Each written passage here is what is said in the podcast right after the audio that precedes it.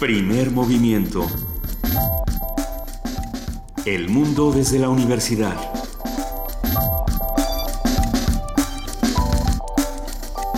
Muy buenos días, son las 7 de la mañana con 7 minutos.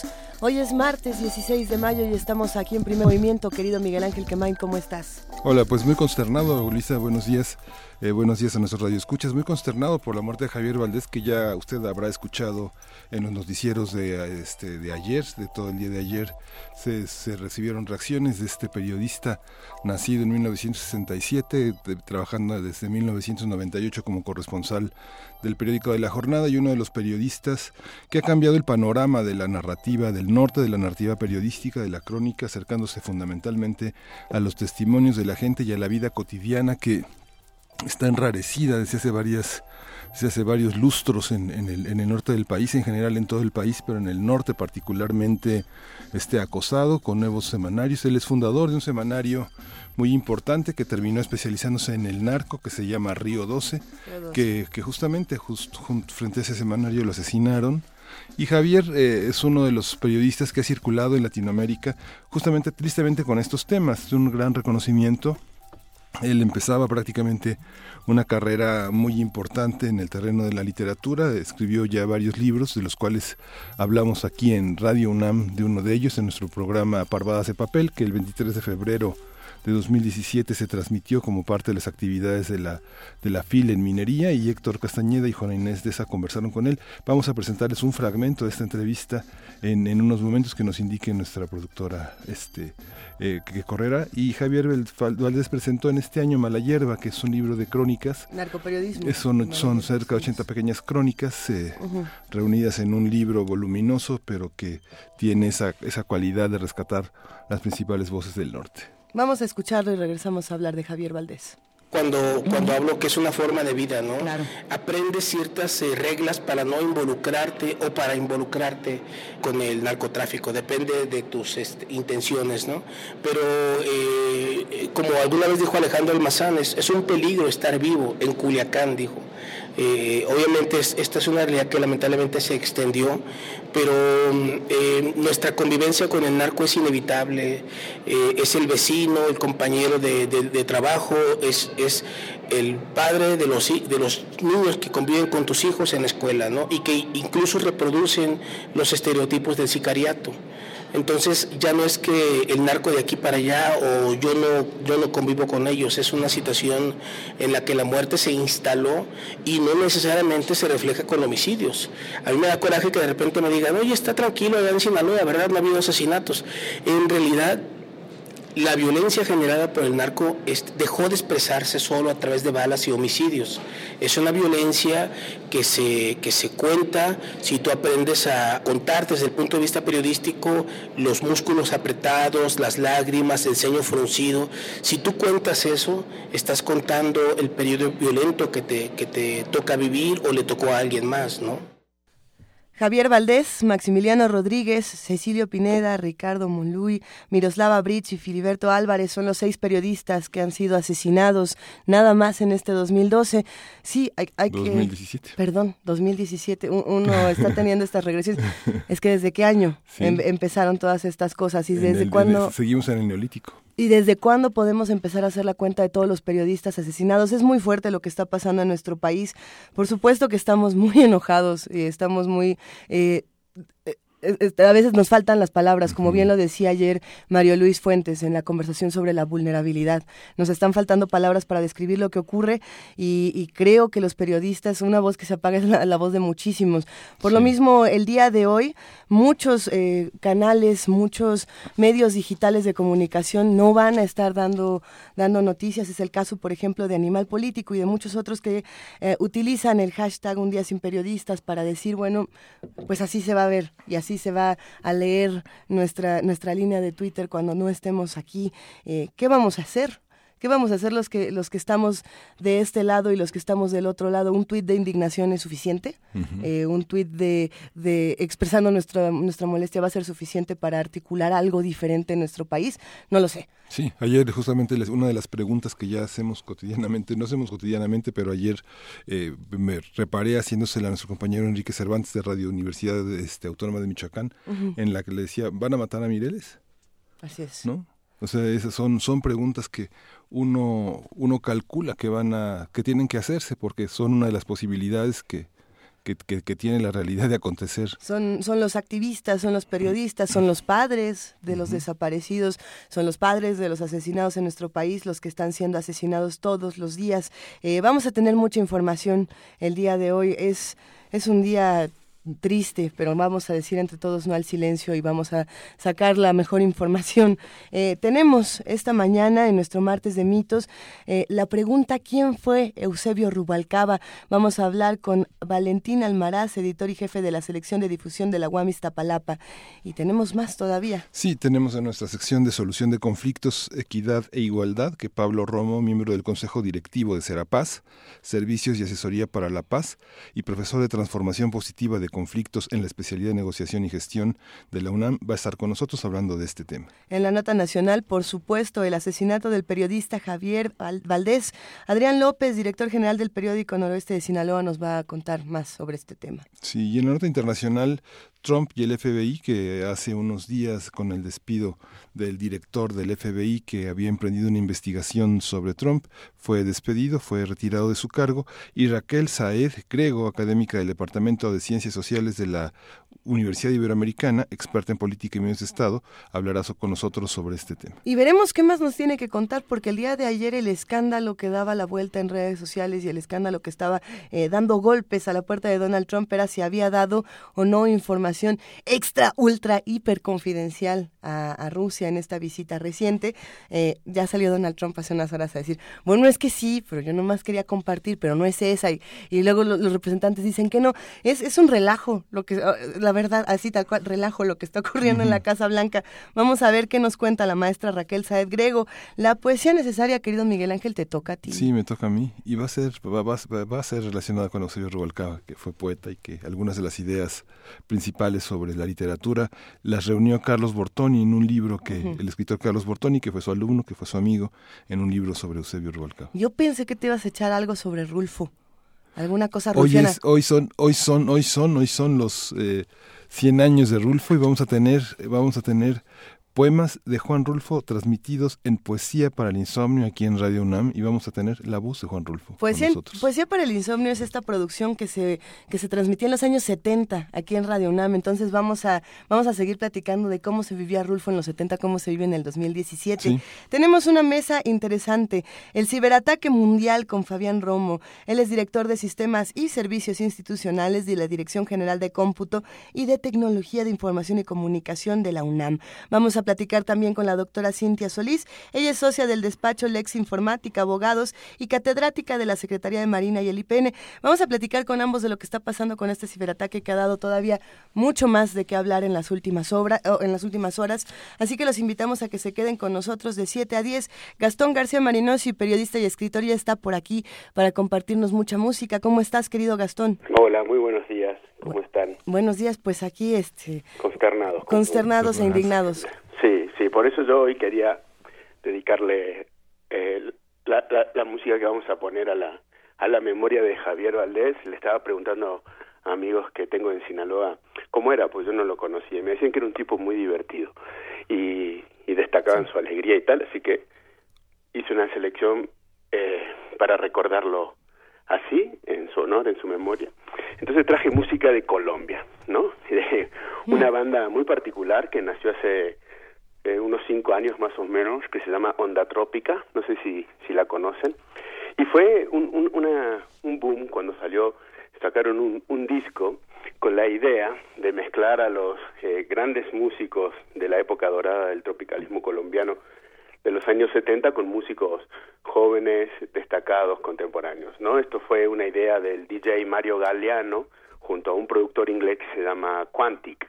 La cuestión es que la, la, banda cuando saca su primer disco es un suceso de crítica en Estados Unidos, en Inglaterra, en Francia, en, en, muchísimos en muchísimos países, ¿no? La banda está integrada por 40 personas más o menos. Ay, nada más. Sí, sí, han juntado a los viejitos, a los jóvenes y hacen esta música que me parece maravillosa y que tengo ganas de, compartirla con, con ustedes. Ahora sacan un segundo disco que es el que voy a, a presentar, es el que vamos a escuchar durante esta mañana y fue realizado de la misma manera que el anterior, quiero decir, en un estudio de grabación donde se juntaron todos, imagínense toda esta cantidad de gente tocando para hacer las primeras tomas, pero en este caso, aquella vez fue con música que intentaba rescatar ciertas tradiciones de Medellín.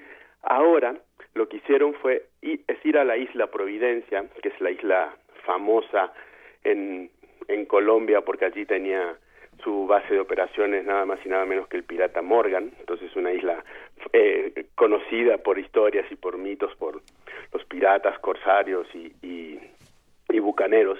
Entonces esta, esta banda se trasladó a la, a la isla y allí se juntaron con músicos locales. Otra particularidad, se imaginarán de esta isla, debido a los, a los piratas y tal, esto que estaba contando, es la gran tradición que tiene eh, en su relación con el Caribe angloparlante, ¿no? Este es un, el Caribe colombiano, pero sin embargo tiene una fuertísima identidad angloparlante y la música que intenta rescatar esta esta banda también tiene que ver con eso, ¿no? Por eso el calipso, el reggae, el socus, el mento y todo este tipo de, de músicas eh, más más eh, más anglo, digamos, negras y anglo, ¿no? Así que de este disco que se llama precisamente La cumbia del bucanero, es un disco que recomiendo mucho, está online en Spotify y a la venta por, por todos lados por si lo quieren disfrutar. Eh, son más o menos 15 canciones, una hora y media de, de música para bailar y pasar un, un, buen rato. Así que eso es lo que le quería compartir. Vamos a oír, les, les traigo varias canciones, La Salipso, Home and Bird, Come Back Again, La Naranja Madura, y uno que es precioso, que espero que lo disfruten mucho, que se llama De Mar en Mar. Así que esta es Onda Trópica, así se llama la banda, eh, un gran rescate de antropología musical, podríamos decir, un gran rescate con, con las grandes bandas de los años 70 de, de la cumbia y del tropicalismo colombiano, mezclada eh, con músicos contemporáneos y, y mucho, mucho talento y, y espero que les guste, a ver qué les parece. Muchísimas gracias, querido Gastón. Tenemos aquí entonces a Onda Trópica. Me gusta esto de la antropología musical que rescata la cumbia, el tropicalismo, músicos de todas las edades. Te mandamos un inmenso abrazo. Muchísimas gracias por compartir con nosotros esta mañana. Otro para ustedes y seguimos juntos. Un abrazo. Seguimos juntos, Gastón. Gracias.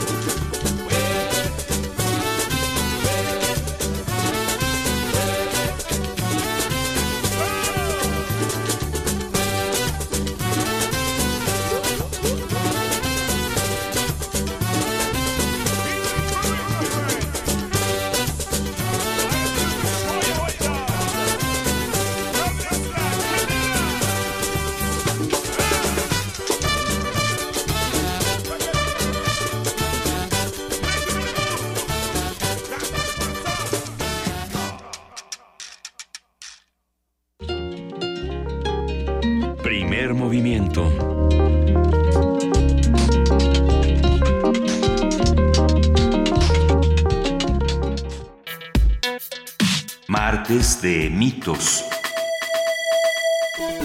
Eusebio Rubalcaba fue un escritor, poeta, ensayista y periodista mexicano. Nació en Guadalajara, Jalisco, el 4 de septiembre de 1951 y fue reconocido con el premio literario Agustín Yáñez por su obra Un hilito de sangre, una verdadera gozada, que más tarde fue adaptada al cine. Sí, Eusebio fue, fue un autor muy, muy prolijo, escribió más de una decena de libros de poesía, una serie de novelas muy importantes, más de diez novelas, con la que inaugura justamente, como señaló Luisa, un hilito de sangre que se llevó muy desafortunadamente al cine y que marca una... Sí, pero porque el libro es genial, la película es difícil. Sí. sí, sí, sí. Y ese libro marca una continuidad respecto a De Perfil, de, de José Agustín y de toda una cauda de autores importantes de los años 60 que retrataron la adolescencia una adolescencia y una infancia que dejó de ser inocente ya en las plumas de los autores mexicanos para, para, para instalarse en el terreno de una sexualidad y de una mentalidad sumamente irruptivas. Carmen, su, su, su, madre fue pianista, una pianista muy destacada, Carmen del Castillo, hijo del, del violinista Eugenio Rubalcaba, Tú fuiste gran amigo de fuimos, fuimos, Fui gran amigo de Eugenio. Y bueno, me tocó ser el jurado en 1992 con Jaime Aljure del Premio San Luis Potosí con el libro Jueves Santo. ¡Qué maravilla! Y trabajamos mucho juntos con Víctor Roura y ahora hay un, homenaje que se rinde en la, este, en la Universidad Autónoma Metropolitana, en el plantel Iztapalapa. Y está con nosotros Valentina Almaraz para hablar de todo ese trabajo. También la cuentística de Eusebio es muy importante. Tiene una, una, una labor como, como dramaturgo también destacada. Este, justamente lo conocí cuando formaba parte de las antologías que armó Emilio Carballido en Editores Mexicanos Unidos para, para hablar de la nueva dramaturgia mexicana y en los 80 él publicó La Visita, una obra de teatro también con muchísimo humor, muchísima sexualidad, Las Dulces Compañías que editó en 1984 y bueno, ya está Valentina Almaraz para hablarnos de esta tribu que va a rendirle homenaje a Eusebio, este tribu de amigos eh, que están, que están eh, al, al, pie del cañón de un escritor que nunca figuró en las grandes ligas. Digo, si uno piensa en revistas... las grandes ligas del corazón de sus lectores. Pero, si, uno, si, uno, ve las revistas Nexos, Letras Libres, este, las revistas literarias que deciden qué es la literatura en nuestro país, no lo va a encontrar. Es una obra que se armó poco a poco a lo largo de 30 años y que tiene este y que tiene una gran una, una, gran trascendencia. Valentín, ¿cómo estás? ¿Qué tal? Buenos días, Miguel Ángel, y pues muchas gracias por el espacio. Un gusto escucharte, Miguel, Miguel Ángel Valentín Almaraz. ¿Cómo estás? Cuéntanos, por favor, para ti, quién era Eusebio Rubalcaba y quién sigue siendo a través de la, de la lectura. ¿Nos escuchas, Valentín? No, perdimos la comunicación con Valentín Almaraz, él es editor y jefe de la sección de difusión de la UAM Palapa. Y sí, va a ser un gusto charlar con él porque, eh, como bien decías, Miguel Ángel, hablar de Eusebio Rubalcaba es hablar de uno de esos amores... Eh, es que algunos dirían underground, pero no, no necesariamente es tan underground, depende de en qué círculo lo leas. Él no pidió becas, él no pidió apoyos, Eusebio estuvo siempre al margen, trabajó siempre en el periodismo, el periodismo cultural y mucho, mucho, mucho muy cerca de Víctor Roura, que también fue uno de sus mentores y uno de sus amigos y uno de los periodistas culturales que siempre le dio un espacio. Oye, hay, que, decir otra cosa, que además era un gran maestro. Siempre tuvo su taller de jóvenes escritores, se rodeaba de estos jóvenes escritores que todo el tiempo lo estaban siguiendo, no solamente eh, en las muchas cantinas donde disfrutaban de, no, no, no tanto de beber, sino de hablar de libros, de, de discutir distintas editoriales, diferentes textos. Eh, eh, era un autor que se daba las vueltas en diferentes espacios para, para jóvenes escritores y ahí estaba formando, siempre formando a nuevos autores. Sí, era, era, era un personaje muy extraño, o sea, era difícil creer, era difícil creer que una, que una persona tuviera tanta generosidad en el, en el ámbito literario. O sea, era difícil de creer de alguien que pudiera compartir de una manera tan importante su, su, literatura. Fíjate, Luisa, que hay un blog en lo que volvemos a retomar el contacto con Valentina Almaraz que se llama Eusebio Rubalcaba .wordpress.com que Coral, su esposa y sus hijos han mantenido y que esperamos que siga que siga adelante. De este portal y de, la, de las ideas literarias de Eusebio, eh, Carlos Bortoni compiló, Carlos Bortoni es un narrador, un narrador importante, un narrador muy convincente, que dice, conviene decir que se está rezando 69 lecciones de Eusebio Rubalcaba sobre la acción y el efecto de escribir, que leeremos más adelante aquí en primer movimiento. Ya, ya retomamos la conversación con Valentín Almaraz. ¿Estás ahí, Valentín? Aquí estoy, finalmente. Esperemos que los teléfonos funcionen ahora bien. Los teléfonos no quieren que hablemos de Eusebio Rubalcaba porque se pone muy rica la conversación. Cuéntanos, por favor, para ti, quién era Eusebio Rubalcaba y te decíamos, ¿quién sigue siendo a través de la lectura? Eh, yo considero que Eusebio Rubalcaba es uno de los escritores más destacados, de los escritores contemporáneos más destacados. Eh, si bien no estuvo, en, como decía Miguel Ángel, en revistas como Nexos, como eh, Letras Libres, etcétera, él eh, estuvo en varias revistas que sí leían los jóvenes. Por ejemplo, La Mosca en la Pared, en la sección cultural del financiero, y en varias revistas que digamos que no eran de del digamos de esa ah, de esas capillas pues que se forman en México ¿no? entre los escritores. Pero Eusebio fue efectivamente un, un autor que publicó muchísimo. Eh, decía él eh, aunque mm, se supone que no debía escribir porque él dice que siendo hijo de músicos, pues se vino al mundo a escuchar música y que la música la escuchaba desde que estaba en el vientre materno. Eh, y en lugar de dedicarse a crear e interpretar música, como sería lo previsible, se dedicó a escribir. Y vaya que escribió. Nos dejó un legado de aproximadamente 60 títulos entre poesía, cuento, ensayo y novela. Y otros títulos eh, son Las Cuarentonas, Diccionario Inofensivo, Ensayo sobre las Cosas, Una cerveza de nombre Derrota, Pocos son los elegidos, Perros del Mal, Elogio del Demonio, y, y la novela donde creo que plasma su sabiduría como novelista, eh, cuyo título es Todos tenemos pensamientos asesinos.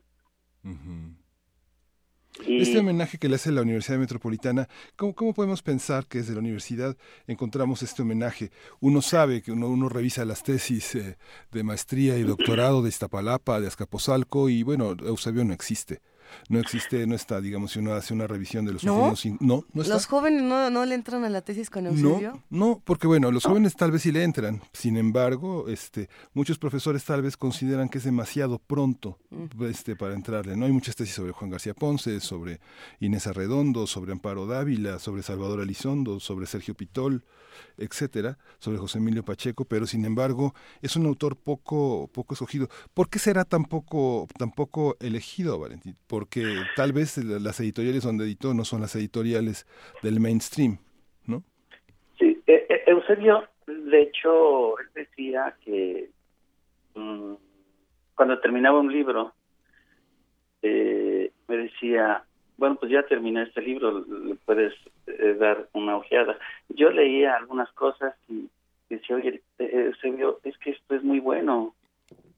Esto me lo va a publicar una editorial X, o sea, no las grandes editoriales. Eh, bueno, tan es así que en 2009 nos reunimos en una cantina y, y dije que yo pensaba en libros, porque he sido editor mucho tiempo en la UAM sí. y, en otras instituciones. Entonces me dijo, bueno, pues empezamos. Y dije, bueno, mm, pues déjame pensarlo. Dice, en dos meses iba el libro. Y en dos meses me llevó el libro que se llama El silencio me despertó. Entonces y fundamos el sello Almaki Editores con este libro de Eusebio. Y claro, lo presentamos en Bellas Artes, algunos medios eh, nos acompañaron, pero pero Eusebio no es como el bestseller eh, de eh, bueno, excepto de de Un grito de sangre que sí se sigue vendiendo y que como decía Miguel Ángel, la novela, digo, la película un poco fallida, eh, lo único que es ver ahí a Diego Luna adolescente, ¿no? Gordito. Sí, yo quiero puntualizar, hacer una, puntualización porque puede parecer que se denosta el trabajo de, revistas como Nexos y de Letras Libres, que son de primer orden y primer orden nacional y latinoamericano y en nuestra lengua.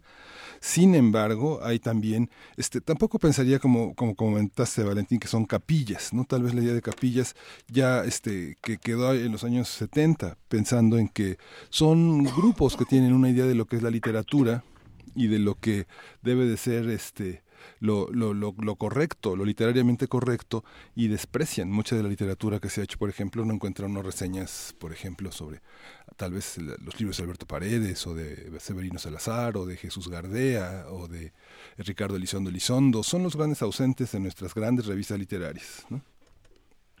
Eh, eh, bueno, tal vez porque eh, tampoco eh, le gustaba ir a reuniones donde estuvieran todos excepto cuando lo, lo, lo, convocaban para ser jurado. Eh, él prefería eh, los lugares de acá del sur donde él vivía y sobre todo su labor muy importante eh, era sus talleres, tanto literarios como de apreciación musical. y, y, entonces él prefería estar con sus talleristas, eh, platicar con ellos y y hay testimonios de algunos de ellos que sucedió era un excelente estamos teniendo algunos problemas con la comunicación con Valentín Almaraz. ¿Nos escuchas ahí, Valentín? Eh, sí, yo los escucho. Cuéntanos un poco más de qué está planeando hacer la UAM entonces ah. para homenajear a nuestro querido mañana a las dos. Sí, mañana a las 12 del día es el homenaje a Eusebio. Ahora, ¿por qué en la UAM para la pregunta que me hacía Miguel Ángel? Bueno, efectivamente, en la UAM Iztapalapa, bueno, no, no, no se ha escrito sobre Eusebio en términos de tesis y tampoco dio clases ni ningún taller. Sin embargo, un grupo de amigos, aprovechando de alguna manera la feria que organiza la, la universidad, la octava feria del libro universitario, donde se exhiben justamente libros universitarios. eh, entonces propusimos que, que dentro del programa se podría hacer un homenaje a Eusebio.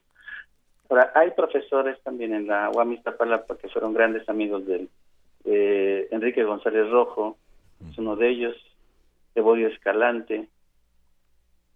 Entonces hubo eco en la propuesta que se hizo para eh, este homenaje en la feria y el rector, la coordinadora de extensión universitaria aceptaron y, les pareció muy buena idea.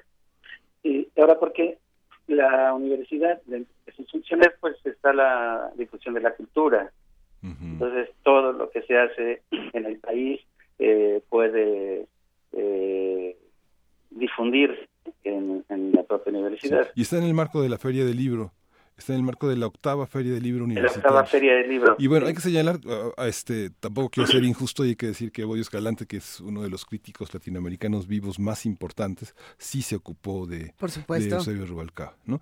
Entonces, bueno, Evodio es una de las grandes figuras de la, de la, de la UAM, de la UAM Iztapalapa, uno de los grandes doctores y uno de los investigadores más acuciosos. Bueno, hay que decir que este, este homenaje tiene como invitados especiales a Coral Rendón, que es la vida de Eusebio, Alonso, León Ricardo, y que son sus hijos, eh, Pita Cortés, Enrique González Rojo, Arnulfo Domínguez, Jorge Alberto Montes, Miguel Ángel Gómez Fonseca, quien es secretario de la UAM, Milagros Huerta, que coordina extensión universitaria, y van a participar en Por la está Vicente Quirarte. Sí, nada menos que Vicente Quirarte, José Francisco Conde, que es de la UAM Azcapotzalco y que está que fue muy amigo desde, nos bebimos varios litros varios, varios, litros de amistad este consignan este esta relación. Y está Víctor Roura, un extraordinario periodista cultural, Ignacio Trejo Fuentes y Alfredo Giles Díaz, que hasta el último día, hasta el último, hasta la última exhalación estuvo con él en el hospital y fue uno de los amigos que,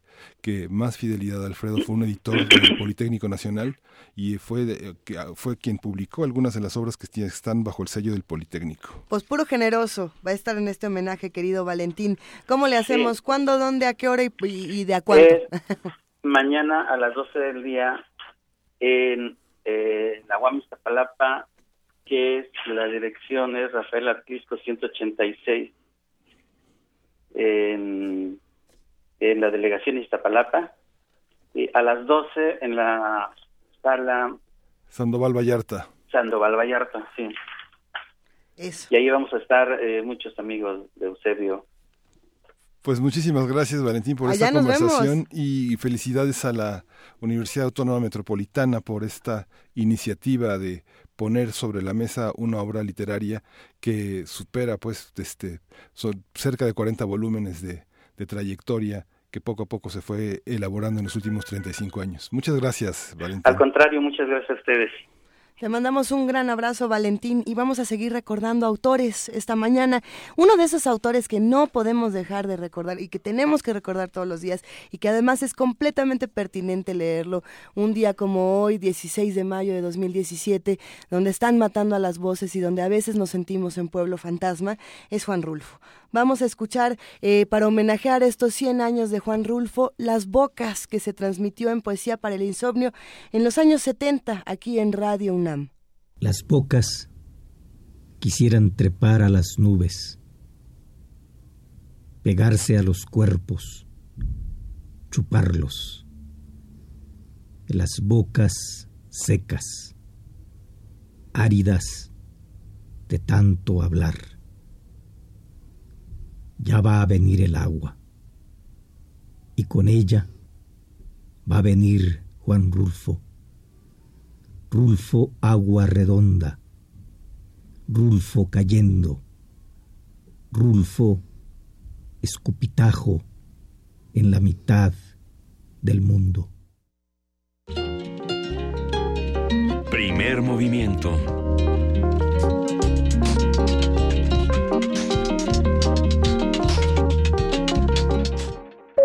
Solución de conflictos.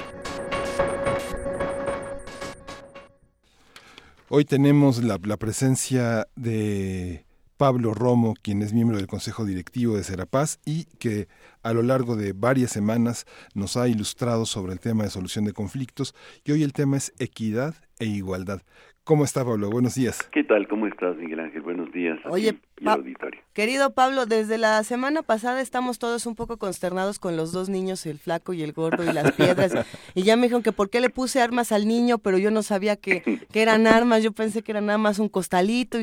Esta sección nos ha encantado a, los que hacemos primer movimiento y a los que hacen comunidad con nosotros les está dando muchas vueltas y está moviendo muchos ejes. ¿De qué va el tema del día de hoy? Cuéntanoslo, por favor. Luisa, mira, es este, hoy vamos a hablar sobre equidad, igualdad y en el fondo el tema de la justicia. Mm, el tema de la justicia. Entonces, este, pues nos quedamos la vez pasada justamente con el niño gordo y el niño flaco en el subibaja. es el subibaja de la justicia en el fondo, ¿no? En esa balanza en que representamos a la justicia en donde damos a cada quien lo que le corresponde, según la definición de justicia. Y es muy importante el tema de justicia, equidad y igualdad porque estamos este, tratando de adentrarnos en el conflicto. Normalmente, desde muy pequeños, este, peleamos porque creemos que nos corresponde algo y a veces no es nuestro. Y a veces lo arrebatamos de nuestro hermano menor o de nuestro hermano mayor o de nuestra hermana. ¿Cómo dar a cada quien lo que le corresponde? En justicia. Y justamente eh, hacemos la distinción entre equidad e igualdad, que nos eh, lo este alguien del auditorio, no me acuerdo, este Guerra, alguien que nos dijo que era importante hablar del tema y efectivamente lo es, porque en el fondo pareciera que es un sinónimo equidad e igualdad. Y no es lo mismo. Equidad va a significar cuando uno recibe lo que le corresponde o lo que merece. En cambio, la igualdad es algo idéntico para todos. Eh, por ejemplo, hay un ejemplo muy bueno en el, en el asunto de impuestos. Por ejemplo, si tú ganas mil pesos y otra persona gana tres mil pesos, Miguel Ángel gana tres mil pesos y tú, Luisa, ganas mil. Híjole, bueno, a ver. Este, Igualdad sería que los dos pagaran 100 pesos de impuestos, por ejemplo, a pesar de que tú ganas eh, mil y Miguel Ángel gana tres mil. Esa es igualdad. Y equidad es de acuerdo a lo eh, proporcional. Es, vamos a decir, el 10%. Entonces te tocaría a ti 100 y a Miguel Ángel 300. Eso es, eh, se entiende perfectamente equidad. Este, sin embargo, cuando hablamos ya en temas del conflicto social o cuando hablamos de, de, de, la vida pública, este no es tan sencillo decir qué le toca a cada quien de acuerdo a lo que tiene o a las capacidades que tiene. Me acuerdo muy claramente de un discurso de Cedillo en tiempos de la guerra zapatista, que llegó a Chiapas y dijo, este, no hay ciudadanos de primera ni de segunda, todos somos iguales ciudadanos pero este se eh, lo hacía referencia cuando estaba el movimiento zapatista exigiendo leyes que reivindicaran los derechos de los pueblos indígenas. Y entonces era una manera de confrontar a la sociedad diciendo ellos quieren privilegios. Y este en el fondo y dice, aquí hay ciudadanos idénticos, todos somos mexicanos y todos somos ciudadanos de primera en el fondo era un discurso muy eh, este muy em, ignorante o muy perverso. Es lo mismo cuando decimos se les va a dar lo mismo a las mujeres que a los hombres ah, porque eh, somos iguales sí en, género en las cuestiones de género igualdad y equidad es algo muy importante. Es, muy y es muy diferente. Es muy diferente pensar que se les da lo mismo a las mujeres que a los hombres porque todos somos iguales somos iguales ciertamente, pero para poder llegar a ser iguales necesitamos de eh, incentivos que nos posibiliten esa capacidad para ser iguales. El niño flaco y el niño gordo están diciendo somos niños los dos, somos iguales. Sin embargo, la posibilidad de que el niño flaco se mueva en el sub y baja es muy diferente de la del niño gordo. Lo mismo en las equidades de género, lo mismo en, en general todos los eh, eh, las poblaciones que son que no tienen la hegemonía o el poder eh, y hay algo, hay algo interesante, Pablo, que es pensar en, en cómo estamos utilizando las palabras y en, y en para qué nos sirven estas palabras. Pensando, por ejemplo, en un ejercicio autocrítico en, en los protocolos de, de He for She, de, de, la misma universidad, que tienen, respalda la igualdad de género. Eso es lo que dice, digamos. Hay que tener mucho cuidado con eso. Eh, pero probablemente como vienen, digamos, de, de, Estados Unidos, es decir, es, no, ni siquiera, la traducción es del inglés, ¿no? Eh, si no me equivoco. y ahí equality tiene otro significado, ¿no? Que probablemente probablemente sí estaba buscando equidad, solo viene de la traducción. Pero es interesante pensar que traducción o no son dos palabras que significan completamente cosas distintas y hay que entender estos conceptos para cambiar las realidades, ¿no? E-, efectivamente, efectivamente. Y este necesitamos cosas diferentes a pesar de que somos iguales. Necesitamos alimentos diferentes. El niño más pequeño necesita comer más que el niño más grande y necesitamos incentivos para poder llegar a la igualdad a partir de la equidad. Es decir, leyes específicas que favorezcan que favorezcan este a las poblaciones que tienen menos posibilidades de, de, de, lograr este la igualdad.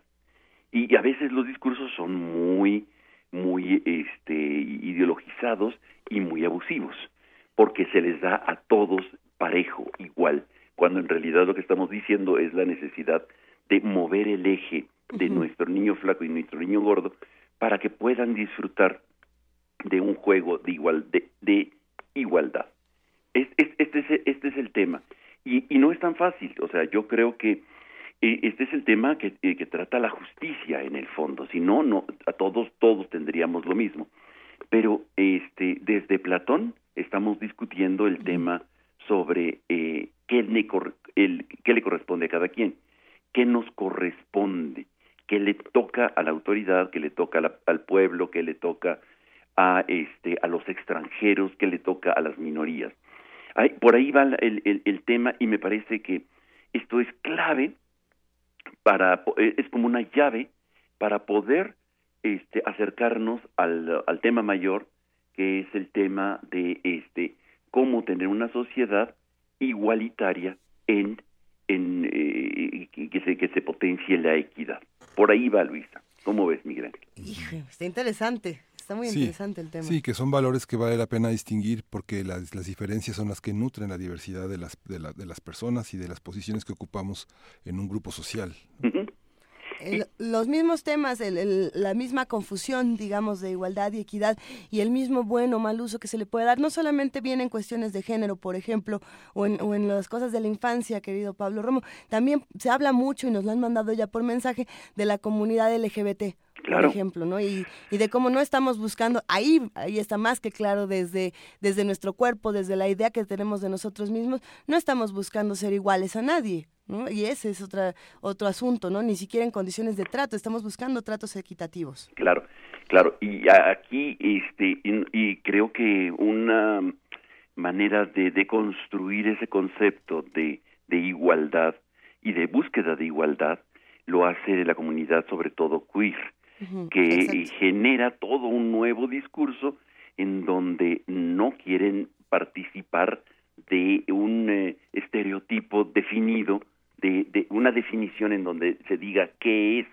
Y yo creo que esto es lo, lo, importante del discurso, por ejemplo, de la deconstrucción queer que hace eh, eh, ahora, en los últimos años, para poder incorporar este, la necesidad de la equidad en un proceso complejo de, este, de trato igualitario. Es complicado eso, y, como lo es por ejemplo para las personas este en, el sentido de la este de las edades. Va va en este mismo sentido. Necesitamos también repensar mucho no podemos dar igualdad o, igualdad este cuando este a, personas por eh, por eh, si no las tratamos también por edades no solamente por su definición autodefinición su etnia, su religión o su creencia, sino también por su edad. Creo que el mundo complejo de los seres humanos eh, tienen que estar, eh, bueno, están metidos en las dificultades del tema de la justicia. Y por eso hay conflictos. Y qué bueno que los haya. Para que podamos enfrentarnos a esa diferencia, a ese otro, a la otra edad, dirían algunos, que nos genera cuestionarnos de nosotros mismos y de reconocer que yo no soy el otro. Entonces podemos hablar de, desigualdad y también de esta falta de equidad por la edad, por etnia, por religión, por género. Podríamos mencionar eh, cuantas se nos vayan ocurriendo. Mañana precisamente es el día contra la, homofobia, el Día Internacional contra la Homofobia y la Transfobia.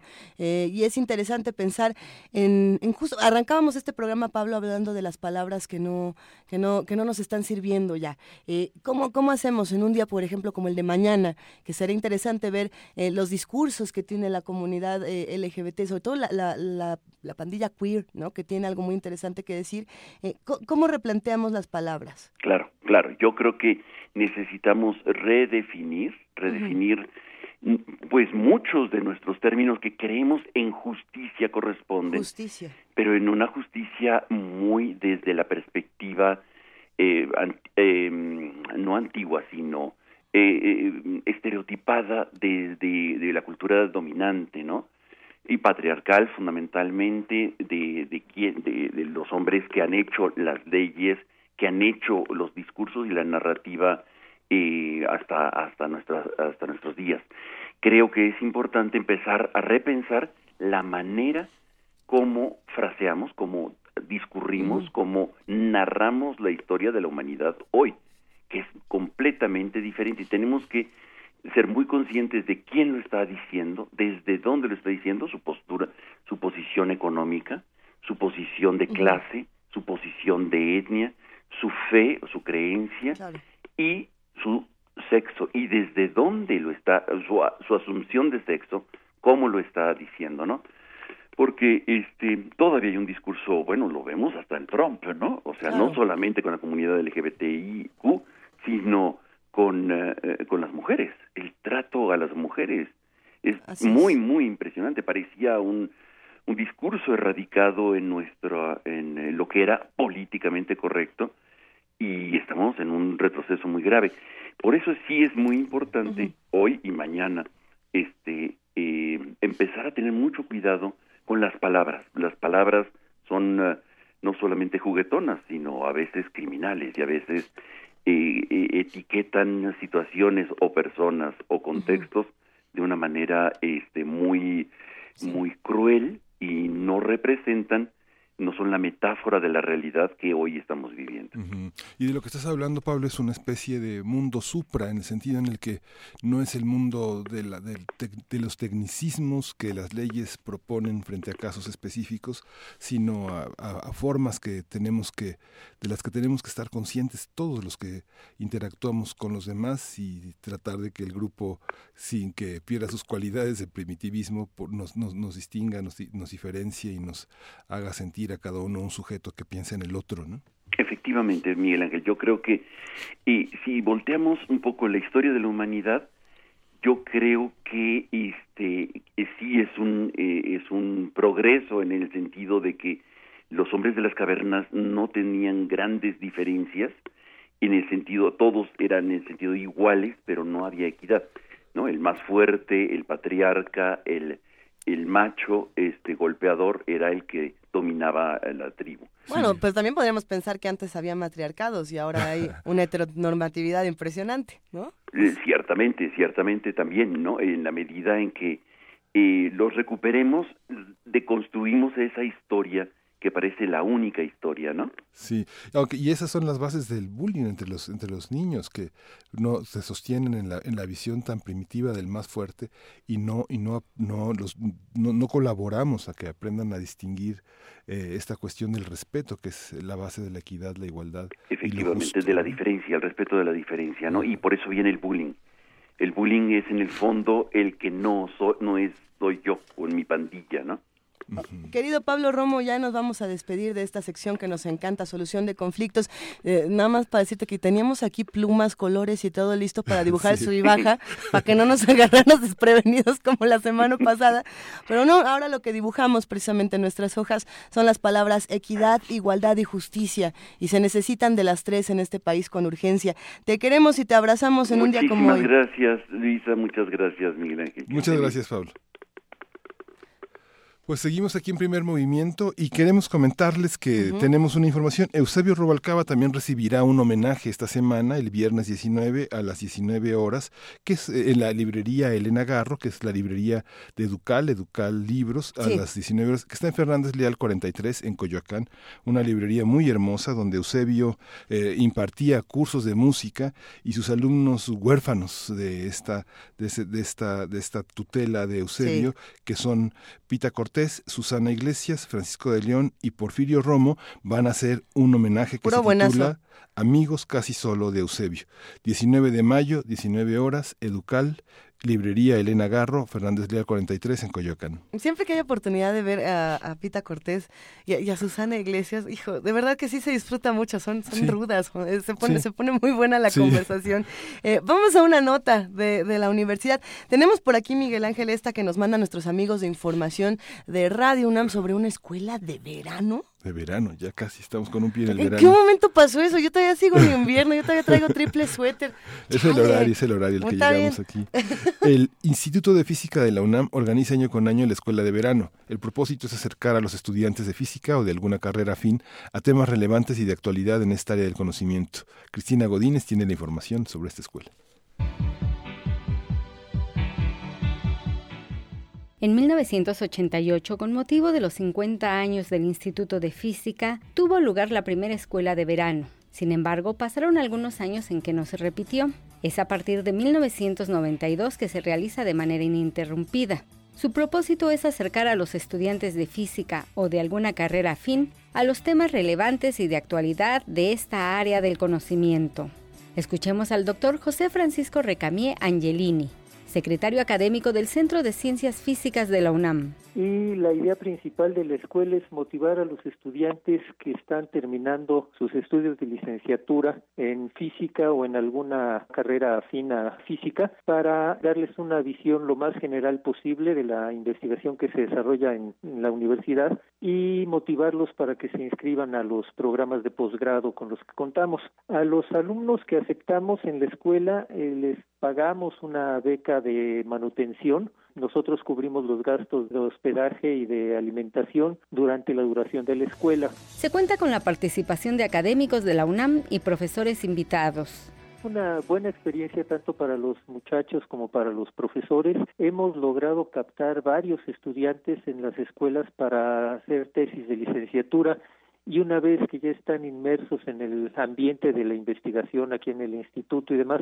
eh, suele ser razonablemente probable que se queden a hacer un posgrado con alguno de los investigadores aquí en los institutos y centros participantes. Yo diría que hay una buena proporción de casos de éxito, es decir, casos en los que los participantes en las escuelas terminan haciendo un posgrado. La escuela de verano en física tendrá lugar del 12 al 23 de junio. La primera semana será en el Instituto de Física en CEU y la segunda semana en el Instituto de Ciencias Físicas en Morelos. Los estudiantes interesados pueden obtener más información en la página www.fis.unam.mx. Para Radio UNAM, Cristina Godínez.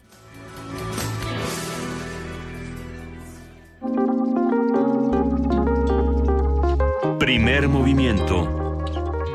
Hacemos comunidad.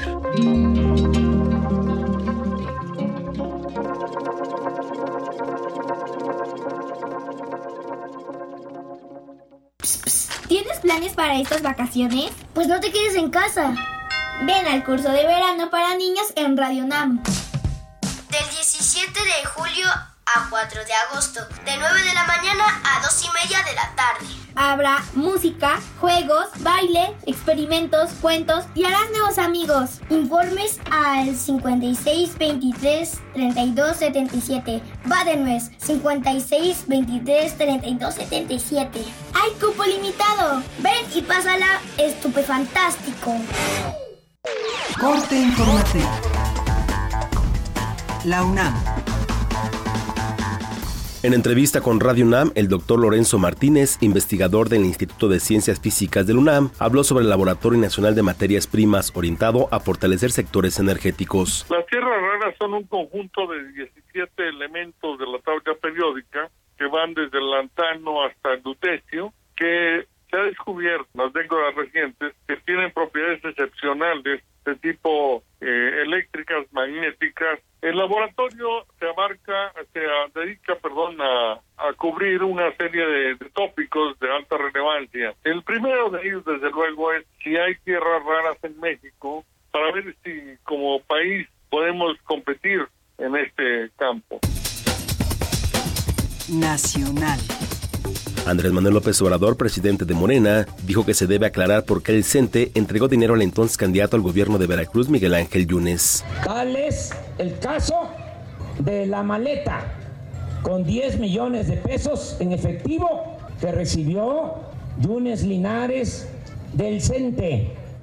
También es indispensable que la maestra Elvester Gordillo informe sobre su participación en el fraude electoral en el 2006 para imponer a Felipe Calderón.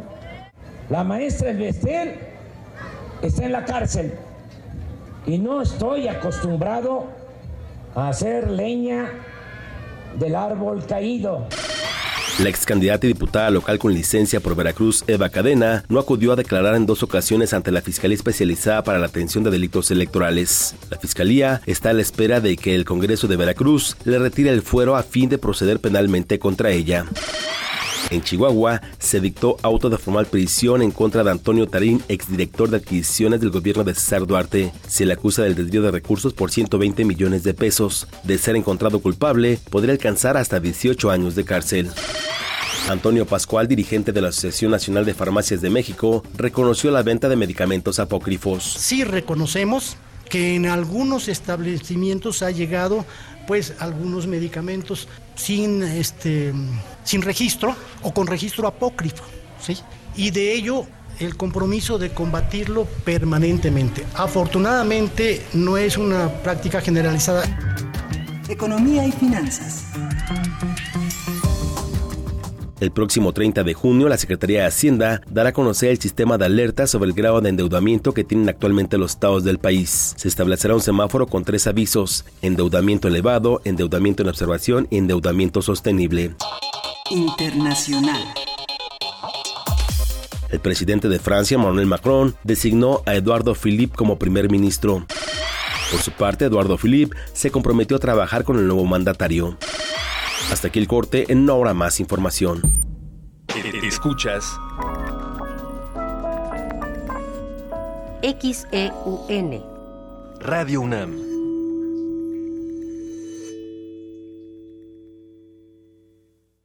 En la próspera tierra de XEUN, los sonidos conviven pacíficamente en un utópico flujo de ideas, hasta que sus transmisiones son amenazadas por el silencio. Radio UNAM te invita a celebrar su 80 aniversario con el radioteatro XCUN, Viaje Mágico y Radiofónico. Miércoles 14 de junio, 5 de la tarde. Sala Julián Carrillo de Radio UNAM, Adolfo Prieto 133, Colonia del Valle. Entrada libre. El cupo es limitado. El cuadrante espera por ti. Radio UNAM. Una degustación de ritmos y palabras para oídos cultivados y paladares exigentes. Sentencia. Al mal nacido, música. Al bien nacido, más. Aliméntate en los martes de poesía de Radio UNAM, que este mes se convertirá en una cata verbal con el ciclo Poesía Suculenta. Margarita Castillo, Mónica Mansur, Miriam Moscona, Yamile Paz Paredes y Elsa Cross. ¿No sabe usted que soy inmortal? Martes de poesía de Radio UNAM, a las 20 horas, en la sala Julián Carrillo de Radio UNAM. Adolfo Prieto 133, Colonia del Valle. La entrada es libre. Radio UNAM. Fue el símbolo de la Guerra Fría y miles trataron de atravesarlo. Duró 28 años y cayó tan repentinamente como se erigió. Te invitamos a que asistas al Cineclub Radio Cinema. 28 años sin el muro de Berlín. Los miércoles de mayo, 6 de la tarde. Sala Julián Carrillo de Radio UNAM. Consulta cartelera en www.radiounam.unam.mx o comunícate al 5623-3271. Entrada libre. De las vistas de Salvador Toscano a la época de oro. Del celular a la era digital. Filmoteca UNAM. Sala de exposiciones, acervo y restauración, cine en línea, talleres, hemeroteca. Circuito Mario de la Cueva, frente a la Facultad de Ciencias Políticas y Sociales. Entra a www.filmoteca.unam.mx. En Facebook y Twitter somos Filmoteca UNAM. Ahí encontrarás la oferta visual que tenemos para ti. Filmoteca UNAM. Ingredientes para hacer la pócima de la diversión. Ancas de rana intrépida. Ratones de laboratorio. Plumas de pollo creativo. Mm, medio litro de carcajadas. y listo. Revolvemos todo y decimos... ¡Hocus Pocus! Hocus Pocus, la revista de los peques y no tan peques. Todos los sábados de las 10 a las 11 de la mañana por el 96.1 de FM. Diviértete aquí en Radio UNAM.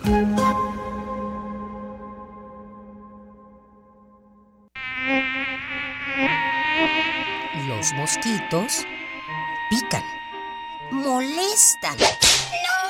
¡No me maten! ¡Quiero vivir! ¡Quiero vivir! ¡Ay, ay, ay! Pero sin ellos no podríamos vivir. Teatro Ánima presenta Melele, un espectáculo con música y títeres para comprender y respetar a los animales. Sábados de mayo a las 13 horas. Sala Julián Carrillo de Radio UNAM. Entrada libre. Ningún mosquito fue lastimado durante la realización de este anuncio. Náhuatl, mixteco, maya, celtal, tzotzil, zapoteco, otomí. Las lenguas originarias de México reunidas en un espacio de interculturalidad. Calme Cali. Calme Cali. Acompáñanos a conocer las diferentes culturas indígenas de nuestro país en voz de sus hablantes. Todos los jueves a las 10 de la mañana. Retransmisión domingo 15:30 horas. Por el 96.1 de FM. Radio UNAM. En redes sociales, en Facebook como Primer Movimiento UNAM y en Twitter como P Movimiento o escríbenos un correo a primermovimientounam@gmail.com. Hagamos comunidad. Son las 8 de la mañana con 8 minutos. Esta es la segunda hora de primer movimiento con Miguel Ángel Quemain y Luisa Iglesias. Y Juana Inés de esa que no está, pero ya regresa mañana. Mañana. Mañana vuelve y nos va a dar un gustazo darle un abrazote y que nos cuente de su misión secreta. Eh, sí, a todos los que preguntan por ella en redes sociales, ya va a volver, ya y va bueno, a volver. ya volvió hoy en esa entrevista, en ese diálogo que hizo con, con Javier Valdés. Un- Una, una noticia que a todos nos tiene indignados, que nos tiene eh, consternados, como bien apuntabas, querido Miguel Ángel, y que precisamente da paso a muchas otras discusiones. Estábamos discutiendo fuera del aire cómo se están cubriendo las noticias de los asesinatos de los distintos periodistas, eh, de esta falta de voces y de este silencio con el que poco a poco nos estamos quedando y al que tenemos que combatir a toda costa. Eh, lo vamos a seguir platicando porque pues sí, se trata, por ejemplo, hablando de igualdad y equidad y de justicia, como decía Pablo Romo, se trata muy distinto el tema de los hombres y el tema de las mujeres periodistas, ¿no? Y, por ejemplo, hablando de lo que ocurrió en la colonia Narvarte hace, hace ya unos mesecitos, ya podríamos hablar de esas cosas, pero vamos a, a- vamos a trabajarlas más adelante en nuestra nota nacional con Adrián López. Por lo pronto vamos a escuchar de la curaduría musical de Gastón García Marinosi, esta banda que nos está emocionando y que nos ayuda un poco a reconciliarnos con, con el mundo, con el país, con lo que está ocurriendo. Esto es de Onda Trópica. Hummingbird. Hummingbird.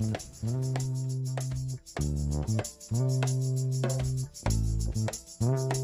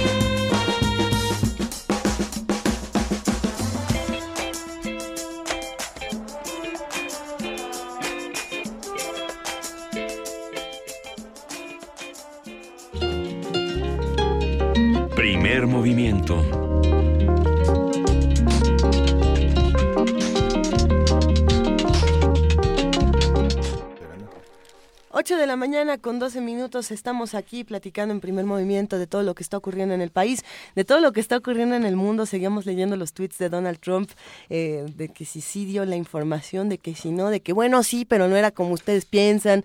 Este, los del New York Times ya se enojaron.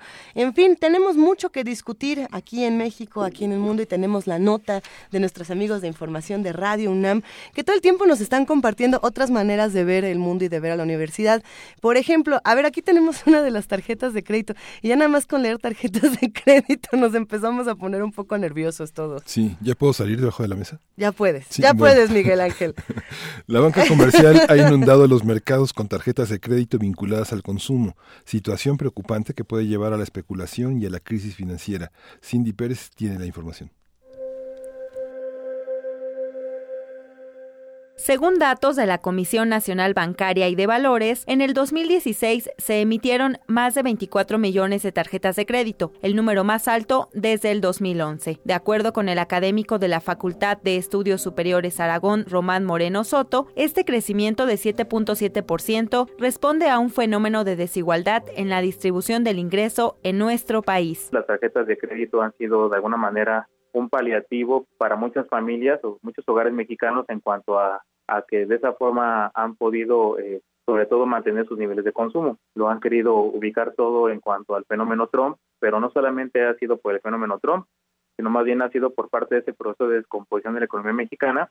Tenemos nosotros que la capacidad de, de ingreso de los hogares mexicanos, sobre todo de, las, de los trabajadores mexicanos, ha tenido una pérdida de poder de compra del 70%. El investigador universitario recalcó que la banca comercial ha inundado los mercados con tarjetas de crédito vinculadas al consumo, situación preocupante que puede llevar a la especulación y crisis financiera. En los últimos tiempos se han incrementado sobre todo la cartera vencida de las instituciones financieras sobre todo las bancas comerciales. Si bien ese incremento en, cuanto a, las tarjetas de crédito y el uso que hacen las familias mexicanas, de alguna manera habla de que cada vez hay mayor penetración financiera, hay que preguntarnos la forma en que se está llevando a cabo esa penetración financiera en el país, porque de alguna manera solo está beneficiando a la banca comercial, está vinculado a los intereses de bancas transnacionales y no está generando un beneficio para el crédito al público en cuanto a que se manejen eh, de alguna manera tasas de interés flexibles y aceptables para los hogares mexicanos. Datos del Banco de México indican que la cartera vigente total por destino de crédito ascendió a 3.6 billones de pesos en febrero de 2017, mientras que el índice de morosidad de la banca se ubicó 5.09%, 0.09 puntos más que el año anterior. Para Radio UNAM, Cindy Pérez Ramírez.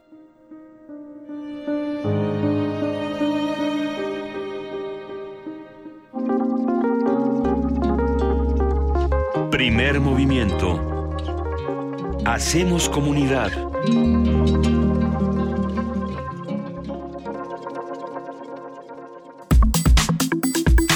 Nota Nacional. Este lunes el periodista Javier Valdés Cárdenas fue asesinado en Culiacán, Sinaloa, como señalamos esta mañana. El autor del libro Narcoperiodismo se convirtió en el sexto periodista asesinado en lo que va de 2017. Según testigos, el corresponsal del diario La Jornada fue interceptado por un sujeto armado para ser despojado de su vehículo. José Ríos Estavillo, fiscal de Sinaloa, indicó que la actividad periodística del fundador del semanario Río 12 repercute en una línea de investigación sobre su asesinato. Vamos a escuchar, antes de, darle la voz a Adrián López, director general del periódico Noroeste de Sinaloa, un fragmento de lo que se platicaba precisamente con Javier Valdés en la Feria de Minería el 23 de febrero de 2017. Esto fue una conversación con Héctor Castañeda y con Juana Inés de Esa, donde Javier Valdés precisamente hablaba de su responsabilidad como periodista de, mi responsabilidad, ¿no? Esta parte de cumplir mi tarea como periodista, ¿no? cubrir el narco desde abajo, porque eso nadie lo cuenta, no hay ni un solo académico que te esté trabajando el tema así, el narco desde el punto de vista cotidiano, al nivel de la calle, que es espantosa la consecuencia, la, la, la vida que te, que te está instaurando el narco en muchas regiones del país, no hay quien lo cuente, ¿no? Creo que esta tarea de los periodistas y que no la, no, no la estamos cumpliendo, la cumplimos a medias. Son las 8 con 17. Sí, seguimos hablando fuera del aire también de qué significa Javier Valdés para muchos de nosotros. Adrián López, director general del periódico Noroeste de Sinaloa, ¿cómo estás? Buenos días. Muy buenos días, gusto saludarlos. El gusto es nuestro, el tema es complejo. Háblanos, por favor, de lo que ocurrió el día de ayer. Bueno, ayer es asesinado Javier Valdés, un compañero periodista conocido, reconocido en Sinaloa. Eh, es asesinado afuera de las oficinas, digo, bastante cerca de las oficinas del semanario para el que laboraba los últimos 14 años y del cual había sido fundador, el semanario Río 12, junto con Ismael Bojorques y Alejandro Sicairo.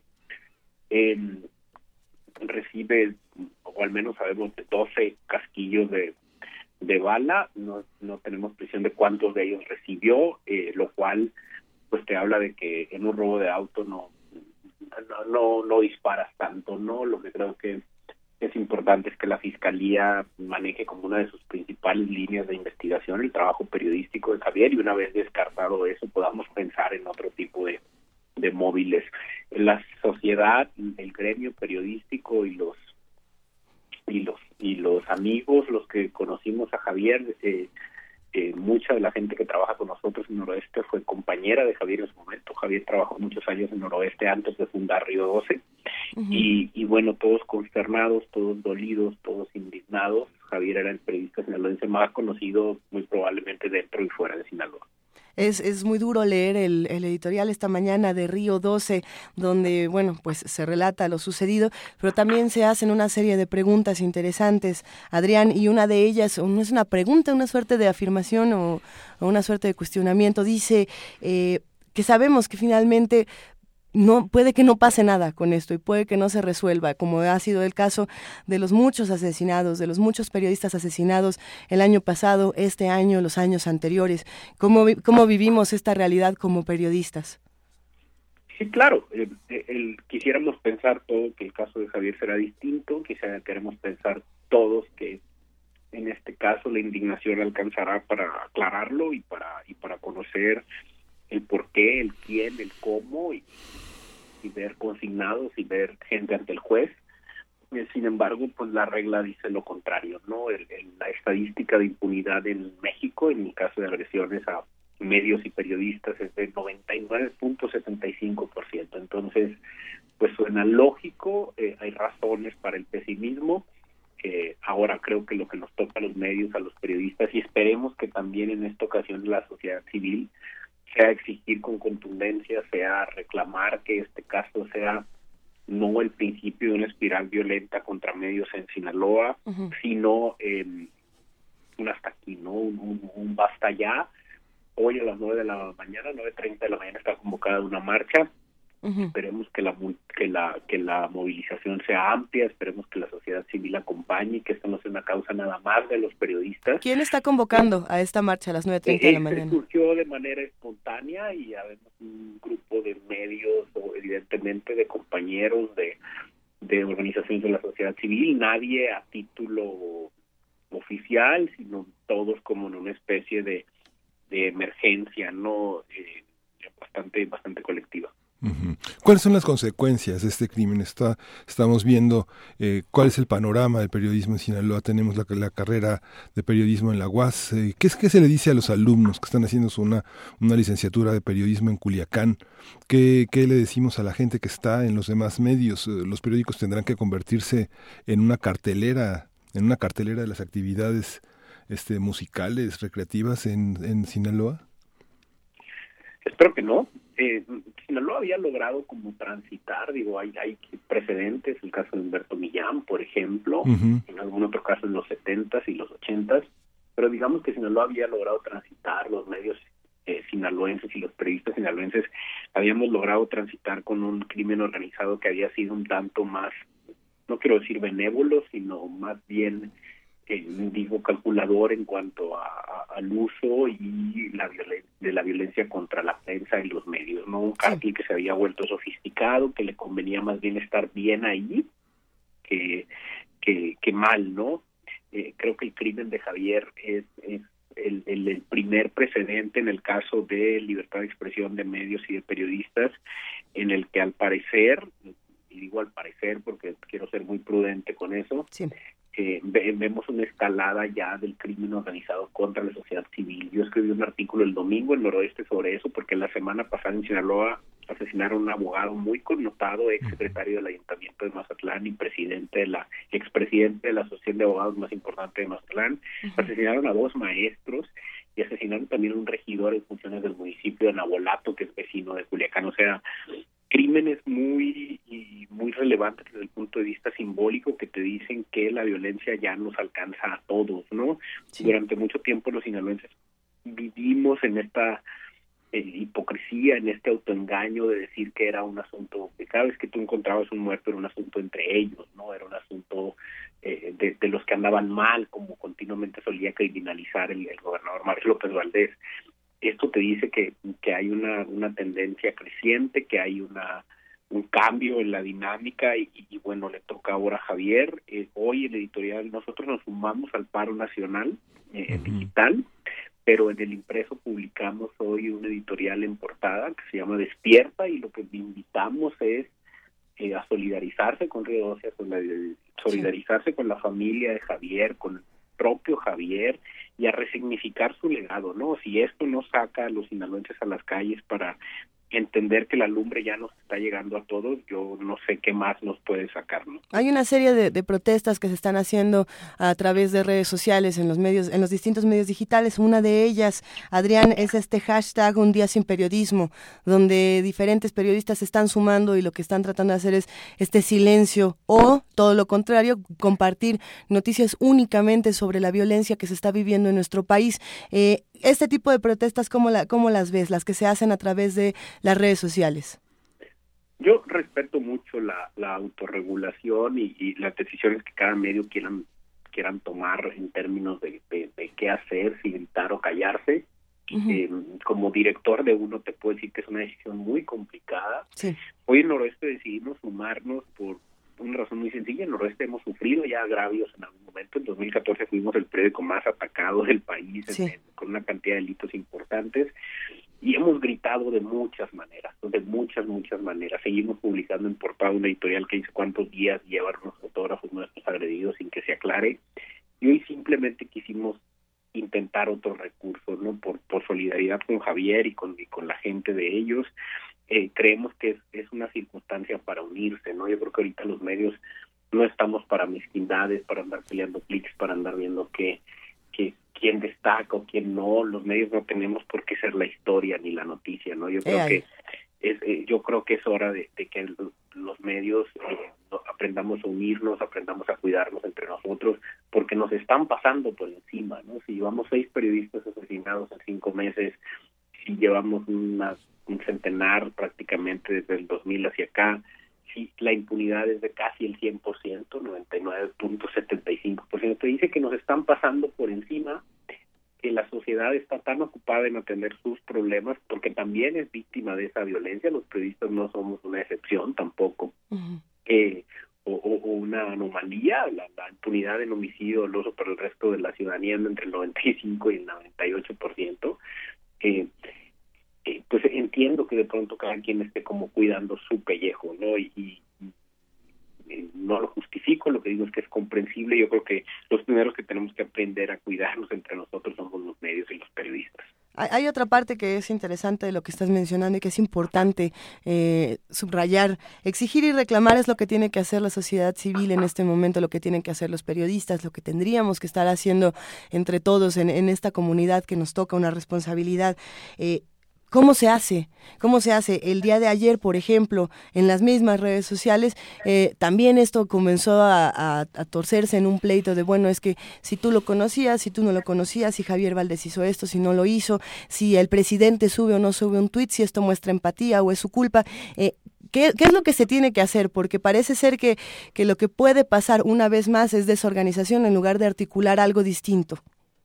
Yo, yo creo que primero que nada tiene que ver con un asunto de generosidad, ¿no? De, entender que hay momentos en los que no hay que ser eh, necesariamente líder o protagonista, sino que hay que ser seguidor y hay que saber cooperar.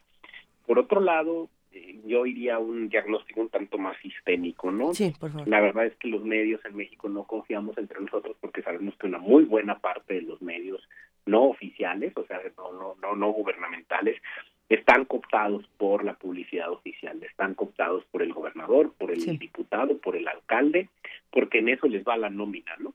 Porque en eso les va a sobrevivir, porque en eso les va a seguir publicando. Y eso los obliga pues a sostener un determinado discurso y, y, la otra es a no sostener discursos que no necesitan, ¿no? Yo creo que los medios decimos mucho más, como dice Grigelmo, con lo que no decimos, porque eso es menos fiscalizable.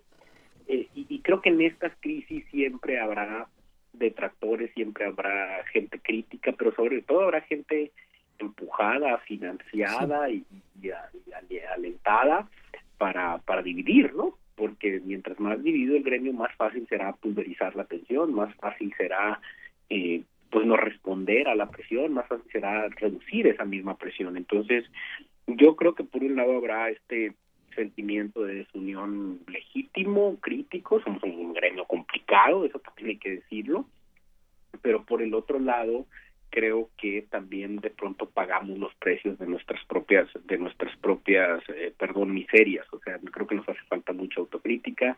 Cuántos medios en México pueden decir yo sobreviviría sin la pauta de publicidad oficial y, y, y, en eso y eso cambia todo el equilibrio no tan tan es así que ahí está la ley general de audiencias que recién pretenden aprobar no o sea esta, esta esta resistencia absoluta desde el poder para que los medios nos obliguemos a transparentar qué es publicidad y qué es propaganda. Sí, esta visión de esta, muchos grupos opinan que no debería ya de existir la publicidad oficial en medios como se está utilizando ahora. Eh, me refiero, quiero referirme a la condición de los periodistas. Cuando usted habla de la solidaridad con la familia de Javier Valdés, ¿en qué condiciones queda esa, esa familia? ¿Cuáles serían las condiciones de trabajo de un periodista así? ¿Cuáles son las condiciones de trabajo en general de los periodistas en un estado como Sinaloa? ¿Hay seguro, hay vivienda, hay condiciones médicas, hay este, maneras de sobrevivir o, o todo es honorarios? ¿Cómo queda una persona? Como Javier. Hay una, hay una escuela en donde periodistas de ese nivel que pueden escribir libros, que pueden escribir más de 9000 caracteres, este, caracterizarían, caracterizarían el periodismo que tenemos en, en Sinaloa en este momento. Hay más Javier Valdés en puerta, en peligro. No, puedo hablar por todos los, medios, puedo hablar un poco por el que me toca dirigir.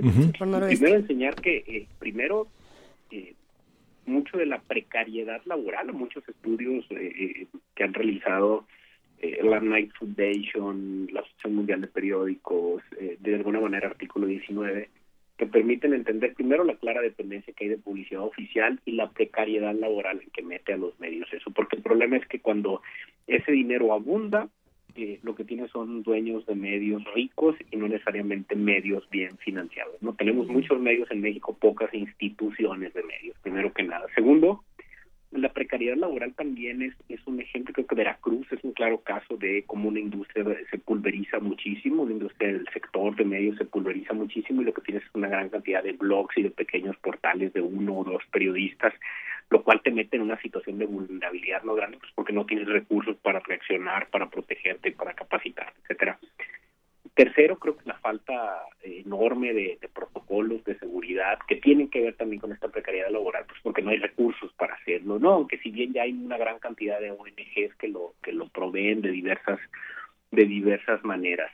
En el caso de Sinaloa desconozco la condición personal de Javier, sé de su esposa, de sus hijos. Creo que Javier había logrado además una, una trayectoria que le había permitido tener una vida digna. Sus libros son leídos, puedes encontrar sus libros en la casi cualquier librería de México. No sé que nadie en México vive de vender libros, pero pero creo que era algo que él podía y que podía ayudarle. Tenía pues sus corresponsalías de la jornada y hasta donde se de AFP eh, Ríos es un medio modesto, medio pequeño, que, que trabaja un equipo muy compacto. Sí. El noroeste nos une con ellos una relación comercial y, bueno, pues todos además trabajaron en, en noroeste, ¿no? Eh, salieron de noroeste. Eh, sí. La otra cosa es, en el caso del noroeste, que somos un, un, medio de más de 500 empleados, un medio grande con 43 años de, de antigüedad, eh, pues lo que intentamos es que al menos toda la gente que está con nosotros en nómina tenga al menos sus prestaciones laborales eh, mínimas, ¿no? De Infonavit, etcétera. A nadie tenemos en relación por honorarios, salvo a colaboradores externos, obviamente, sí. ¿no? Eh, no te digo tampoco que son los mejores momentos, el tema digital nos ha empujado a todos, Noroeste nunca ha tenido una gran dependencia de publicidad oficial, te lo puedo decir, tenemos menos del 2% de nuestras ventas ahí, y eso nos da pues muchísima libertad pero obviamente también nos mete en una coyuntura monetaria que, que hay que trabajar todos los días no para poder para poder salir adelante. Eh, eh, la otra es la escuela de periodismo es bastante joven, creo que apenas va a egresar la primera generación de la de la Universidad Autónoma de Sinaloa, o sea, vamos muy tarde ahí, en el, casi todos los periodistas que tenemos en Sinaloa, digamos los que han hecho trayectoria, son o filósofos, o sociólogos, o comunicólogos, que luego hiciste periodistas, eh, porque los agarraste recién graduados, etcétera, ¿no? El mismo Javier era sociólogo, si mal no recuerdo. Entonces, no, tenemos un, semillero ahí, ¿no? Sí, la, misma carrera de filosofía es de 82. E, exacto. Entonces, yo lo que creo es eh, ¿quién, quién, qué joven ahorita aspirará a ser periodista con este entorno? ¿no? Me, llama mucho la atención que Noroeste precisamente comparte uno de los tweets eh, de Javier Valdés que, que, ya está circulando en redes sociales que dice a Miroslava la mataron por lengua larga, que nos maten a todos si esa es la condena por reportear este infierno, no al silencio. Esto es lo que nos comparte Noroeste. Y yo me pregunto cómo protegemos a periódicos, cómo, cómo le hacemos para proteger, por ejemplo, a Noroeste que ha sido un, un periódico sumamente atacado a lo largo de los años y cómo protegemos a los jóvenes periodistas y a los reporteros sobre todo a los reporteros que, que salen a las calles, que abandonan los escritorios y que están eh, metiéndose a las entrañas de este infierno que bien describía Javier? Bueno, yo creo que por, por un lado, digo, el apoyo social es fundamental, ¿no? El hecho de que la sociedad no nos deje solos.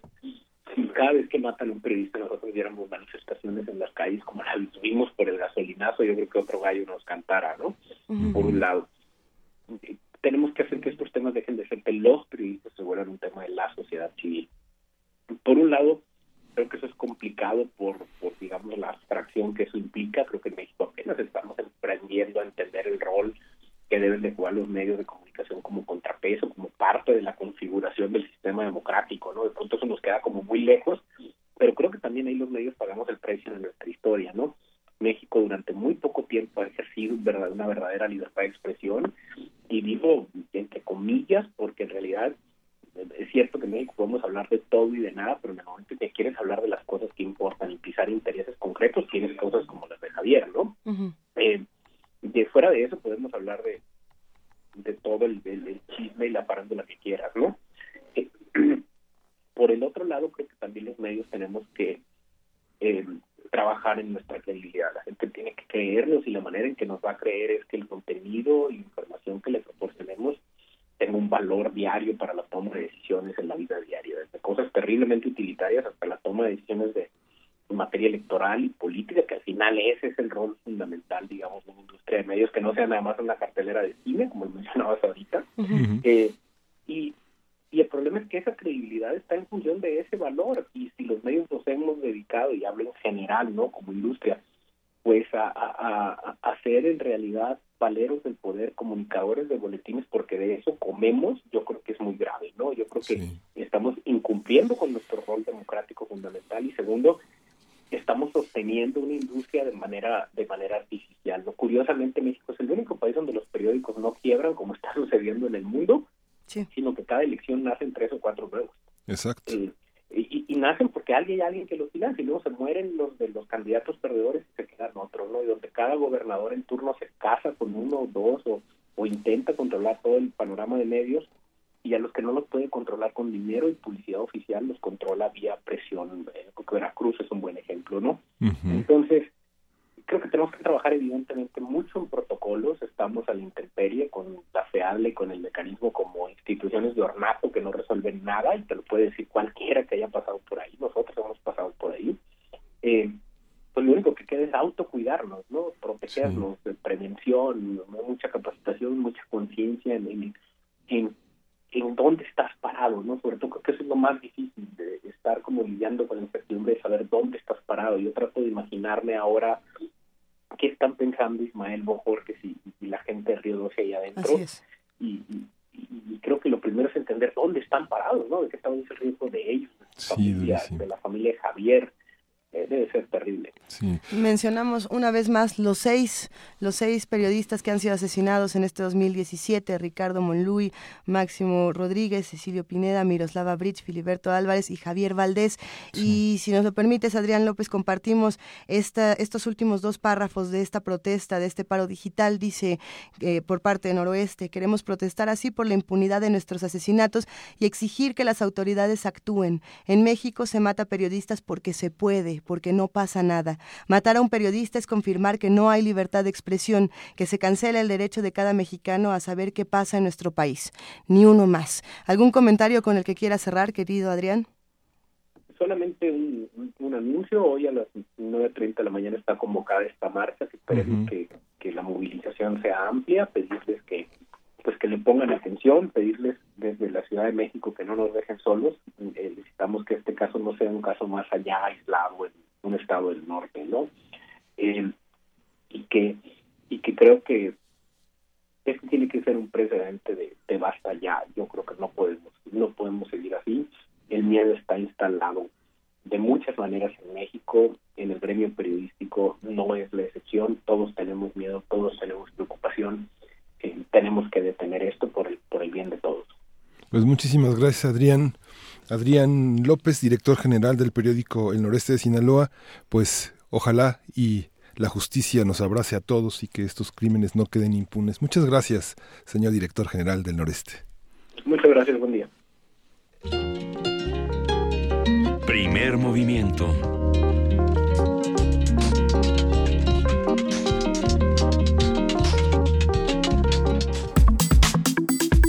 Nota Internacional. El pasado 9 de mayo, el presidente de Estados Unidos, Donald Trump, despidió a James Cooney como director del Buró Federal de Investigaciones, pues es el director del FBI que estaba a cargo de las investigaciones sobre el involucramiento ruso en las elecciones presidenciales de 2016. El presidente Trump afirmó en una entrevista que el cese del jefe del FBI lo había decidido desde hace tiempo porque no estaba haciendo bien su trabajo. Hay, una entrevista muy divertida. No, de la, de la representante de Trump.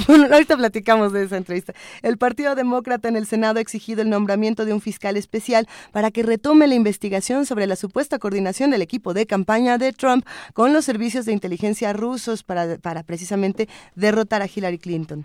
El sábado pasado, el mandatario de Estados Unidos dijo que en los próximos días anunciará al sucesor de Coney al frente del FBI, pero los demócratas han advertido que Trump podría nombrar a una persona que bloquee la investigación. Y mientras ocurría todo esto, el día de ayer comenzó este tremendo escándalo, tremendo, como diría Donald Trump, de si, que si le dio información confidencial a Rusia, que si no, que si ya salió en Twitter a decir que sí, pero que los representantes se pusieron nerviosos.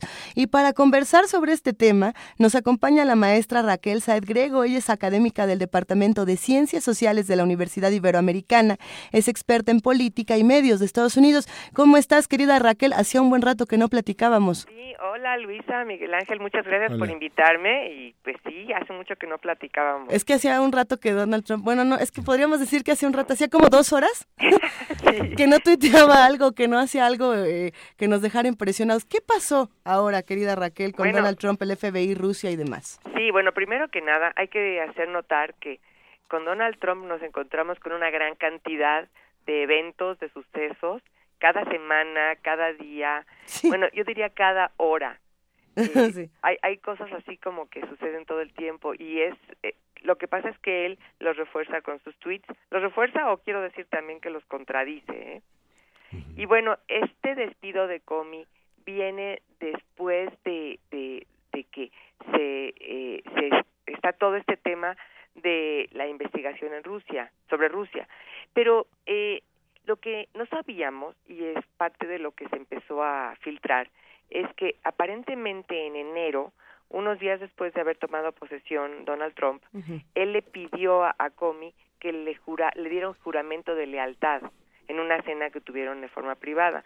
Y Comey, en esta postura que tiene de que él es independiente, a pesar de que es un republicano, pero que es independiente, que su forma de pensar, su forma de actuar políticamente no puede estar eh, determinada por lo que le digan, entonces aparentemente no lo hizo. Entonces, bueno, él estuvo vigilando durante todo este tiempo. Y lo o sea, como, básicamente, porque no escupieron los dos en su mano y cerraron la manita y dijeron que este era un juramento de, de mejores amigos, lo Exacto. está despidiendo. Ajá, o no se cortaron la, la sangre, ya sabes. Ajá, pacto de sangre. Ajá. Exacto, eso no.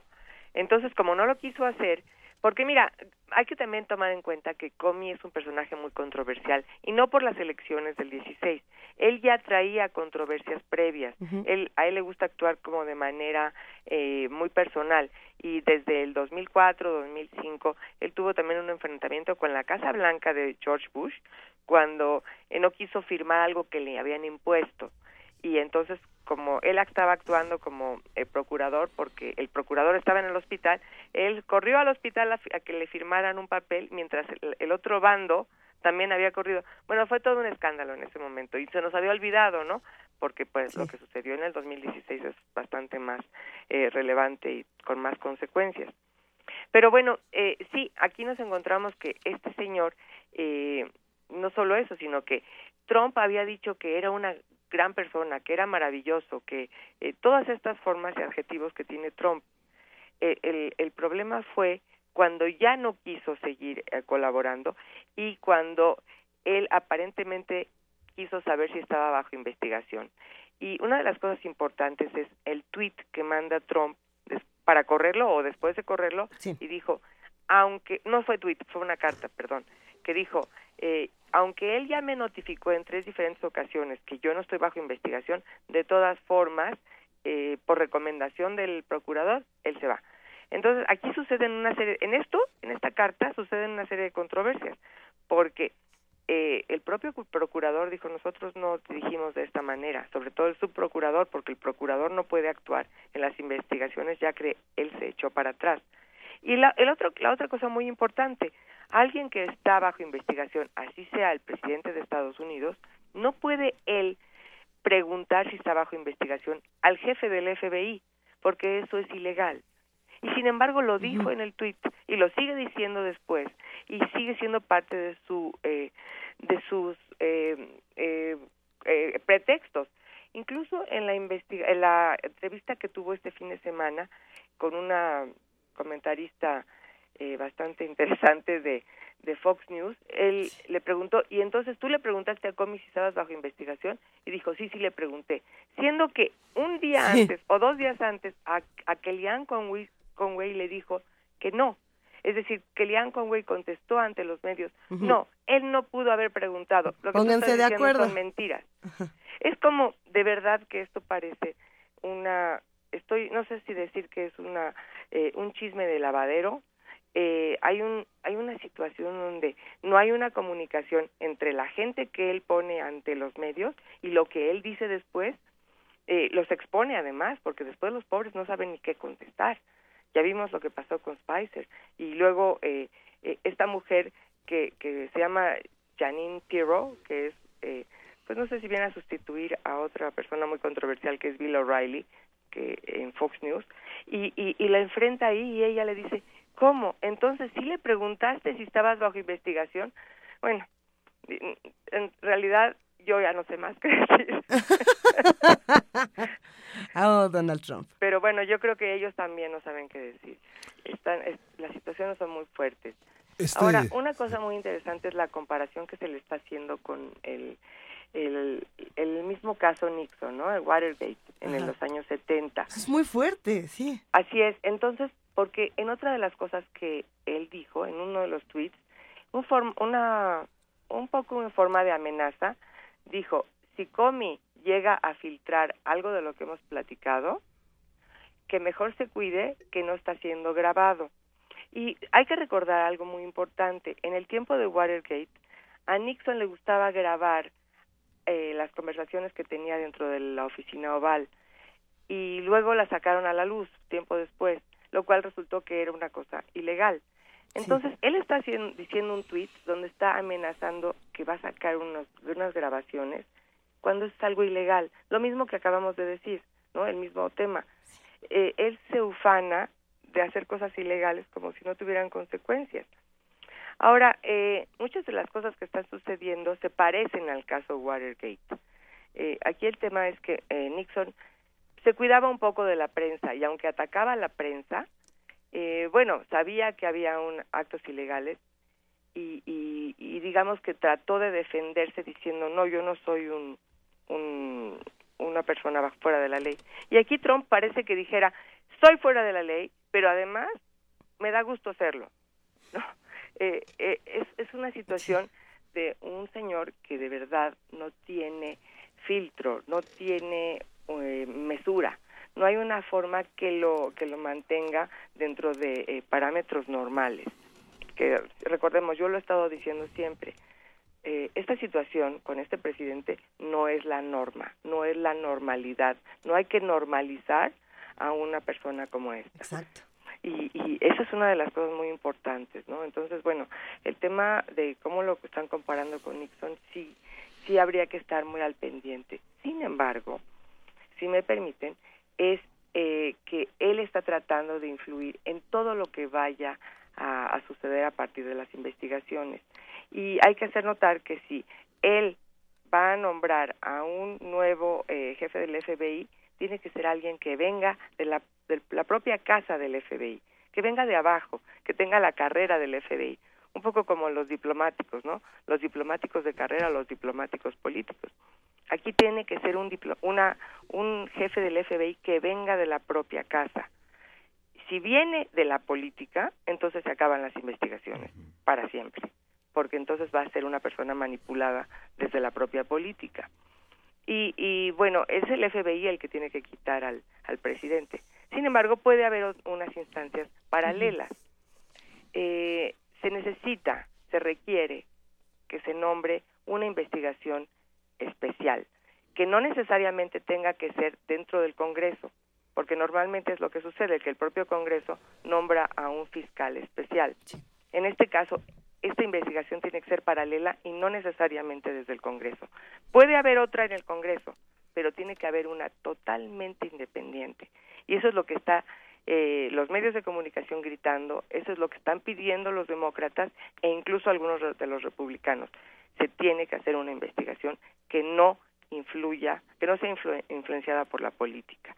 Y eso es donde tenemos que estar muy al pendiente, porque si no se acaban las investigaciones. Y tiene que ser desde el FBI el FBI es el que es el, el, eh, encargado. El encargado y bueno, toda esta situación a mí me recuerda mucho el sexenio de Fox, no me recuerda mucho esta, digamos, este manejo de la información en el que por, por poner una comparación en términos técnicos, el sexenio de Fox termina con 253 metros de archivos de, entregados al Archivo General de la Nación contra cerca de 1800 metros de la administración anterior de Cedillo, los, los trámites que se quedan eh, inconclusos sin, sin, sin un armazón, sin eslabones en la oficina de la presidencia son alarmantes. La, la, ignorancia de Fox de tratar de llevarse sus regalos a su rancho, sus, sus archivos a su rancho, porque los creía propios. Es la misma, es la misma ignorancia con la que procede Trump y esta visión de una, una, un aparato de Estado que tiene la capacidad de ser autocrítico, como puede ser una secretaría como la de la Función Pública en el sexenio anterior o que este, o los datos, la protección de datos personales contra la transparencia, no solo en México, sino en toda América Latina y en Europa, que contrasta mucho con esta democracia que ha sido ejemplo desde el siglo XIX para, para, para todo el mundo, ¿no? Sí, así es, Miguel Ángel. El, el tema aquí principal es que se trata del presidente de Estados Unidos, de la potencia que ahorita dirige eh, cómo van los parámetros mundiales. Y ya vemos al, al presidente de China sentado en el en el club de Trump en Maralago, como casi casi como para hacerle la comparsa de lo que él necesita y que se vea, ¿no? Eh, las contradicciones han seguido, ¿no? Porque vimos cómo había condenado a China y de pronto tiene al presidente sentado en su en su club, pero además vemos también toda la ilegalidad que hay alrededor, porque vemos a la esposa, a la hermana de su yerno metida en China ofreciendo visas especiales para la gente que invierta en los negocios de la familia Kushner. Aquí eso se trata de tráfico de influencias aquí y ahora sí que permítanme en China. ah, muy bueno, Raquel. Oye, Raquel, pensando un poco en los otros temas que se tienen que tratar sobre Donald Trump en los últimos días, y esta vez nos seguimos riendo de lo de aquí en China, eh, tenemos dos temas que se tienen que, que, por supuesto, tratar. ¿Qué está pasando con Rusia? Que, que llama mucho la atención, y la reunión que tiene el día de hoy eh, Donald Trump con Recep Tayyip Erdogan, el, el líder de Turquía, que también va a dar muchísimo de qué hablar. Sí, bueno, es que también el mundo en este momento está plagado de personalidades especiales. Y tenemos a Putin, tenemos a Erdogan, tenemos obviamente a Trump, tenemos a Pura, otros pura buena persona. No, bueno, tenemos, por ejemplo, a Bashar al-Assad de Siria, que también está apoyado por Rusia. Tenemos a Nicolás Maduro, ¿no? También es una personalidad que lo que quieren, haz de cuenta que lo que les importara es nada más mantener su personalidad. No les importa lo que está sucediendo en sus países. Y bueno, sí, ahí es, es un tema muy importante porque Turquía está en la mitad entre Europa y Asia. Eh, se ha manifestado eh, de diferentes formas con el tema de Siria y además eh, Turquía tiene eh, una de las partes importantes es que tiene a los kurdos que están en la en esta frontera entre Siria y, y- y Turquía y que él no ha querido apoyarlos y sin embargo tampoco Siria los ha querido apoyar pero es un grupo que es bastante se, ellos se manejan muy independientes también están en el norte de Irak hay que hacerlo notar y que este ellos quieren una especie de independencia. Sin embargo este también dependiendo de la independencia que se les dé a ellos puede ser parte de cómo se reorganiza la región. Y bueno eh, ta- también vamos a ver qué, sucede con Erdogan porque vimos también qué hizo Erdogan en su país.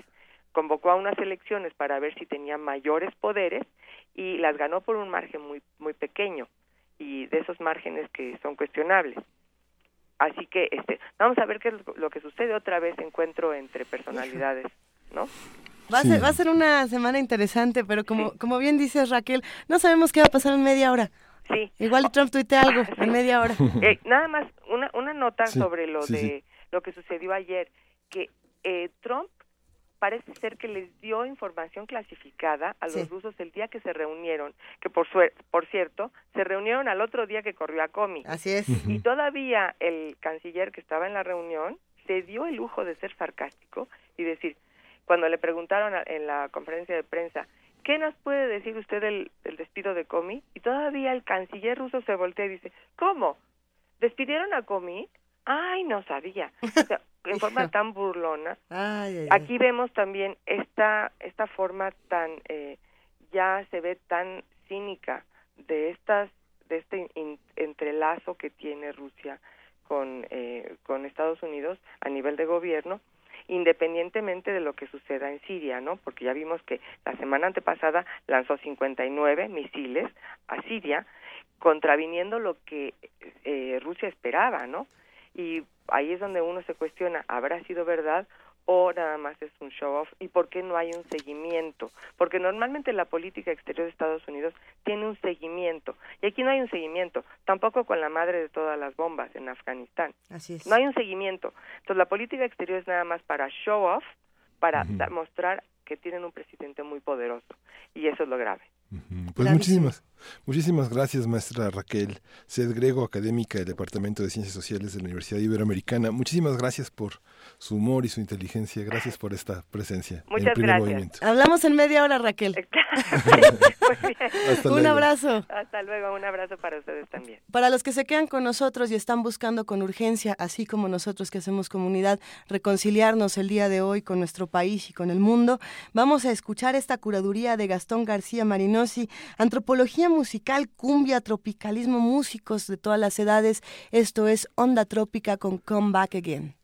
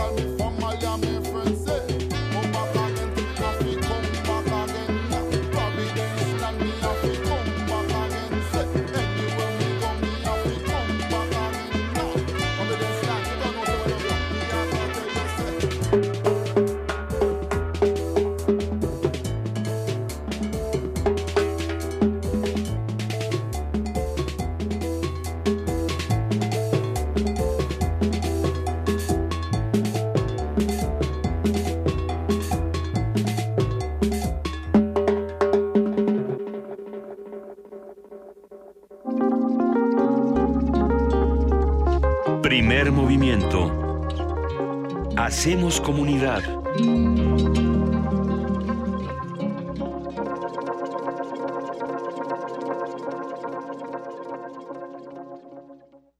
Corte informativo. La UNAM. Para este año se pronostican alrededor de 8 huracanes en el Océano Pacífico y 5 o 6 en el Golfo de México y Mar Caribe, informó Rosario Romero Centeno, investigadora del Centro de Ciencias de la Atmósfera de la UNAM. En el Pacífico oficialmente da inicio el 15 de mayo. El promedio marca alrededor de 15 o 16 tormentas, de las cuales alrededor de 8 llegan a alcanzar categoría de huracán y alrededor de 3 huracanes de categoría mayor. Y por la parte del Atlántico, es decir, Golfo de México, Mar Caribe, oficialmente inicia el primero de junio. El promedio histórico marca alrededor de 11 o 12 tormentas, de las cuales entre 5 y 6 llegan a categoría de huracán y alrededor de 2 llegan a ser huracanes de categoría mayor, es decir, 3, 4 o 5. En ambas cuencas las temporadas concluyen el 30 de noviembre. Hay que tener muy claro que estas son simplemente proyecciones para la temporada que viene con base en cierto análisis que se ha hecho de las condiciones actuales, pero la variación de un año a otro es muy grande. Nacional. Periodistas de Sinaloa convocan a realizar movilizaciones este martes en los principales municipios del estado para condenar el asesinato de Javier Valdés y exigir justicia. Amnistía Internacional condenó el asesinato del comunicador, advirtió que ser periodista en México parece más una sentencia a muerte que una profesión. La Comisión Nacional de los Derechos Humanos también condenó el hecho. Es Salvador Quintana, quinto visitador de la CNDH. Este organismo nacional ha enviado a la ciudad de Culiacán, Sinaloa, visitadores adjuntos, encabezados por el titular del programa de agravios a periodistas y defensores civiles de derechos humanos, para sostener reuniones con los familiares y colegas de Javier Valdés Cárdenas, así como con autoridades municipales y estatales de aquella entidad. Por su parte, Ana Ruelas, directora de Artículo 19, afirmó que mientras el Estado no castiga a los responsables de las agresiones contra la prensa, no se puede garantizar la libertad de expresión. El secretario de Gobernación, Miguel Ángel Osorio Chong, anunció la puesta en marcha de una estrategia para frenar la violencia en Tamaulipas.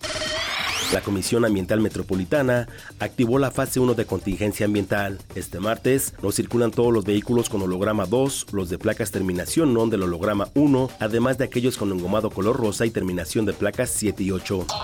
Internacional. Más de 179 países fueron víctimas del mayor ataque mundial cibernético coordinado. 200.000 usuarios de computadoras personales, entre ellos México, fueron afectados. El presidente de Rusia, Vladimir Putin, aseguró que su país no tuvo nada que ver con el ataque cibernético. En cuanto a la fuente de estas amenazas, el liderazgo de Microsoft lo ha dejado claro. Ellos dijeron que la fuente primaria del virus fueron los servicios de inteligencia de los Estados Unidos. Rusia aquí no está absolutamente involucrada. Pensamos, entendemos que la liberación de estos genios de las botellas, especialmente las creadas por los servicios de inteligencia, pueden tornarse dañinos para sus autores y creadores por lo que este tema debe de ser discutido sin demora en un nivel político serio para elaborar un sistema de protección contra tales fenómenos. Escuchas. XEUN Radio UNAM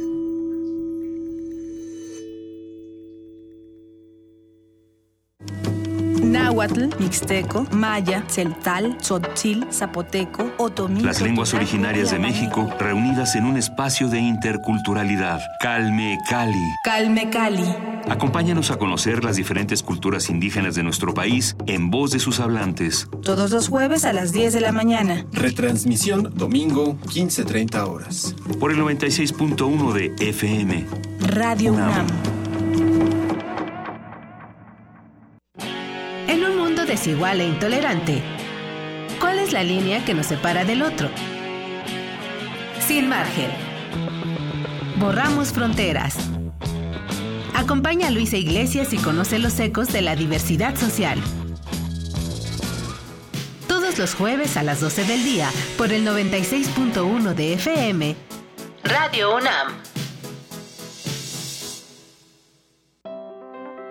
Es tu derecho conocer y decidir sobre tus datos personales. ¿Quieres saber si estás afiliado a algún partido político? La consulta es fácil y solo necesitas tu credencial para votar. Entra a INE.mx o llama al 01800 433 2000. El plazo vence el 19 de mayo. Tú decides hacia dónde vamos. El INE protege y cuida tus datos. Contigo, México es más. Súmate. Instituto Nacional Electoral. INE. Dejar huella en cada aula de la UNAM es un deber de un verdadero Puma. Deja tu huella y apoya Fundación UNAM a de cara a miles de universitarios. Súmate 5340-0904 o en www.funam.mx. Contigo hacemos posible lo imposible.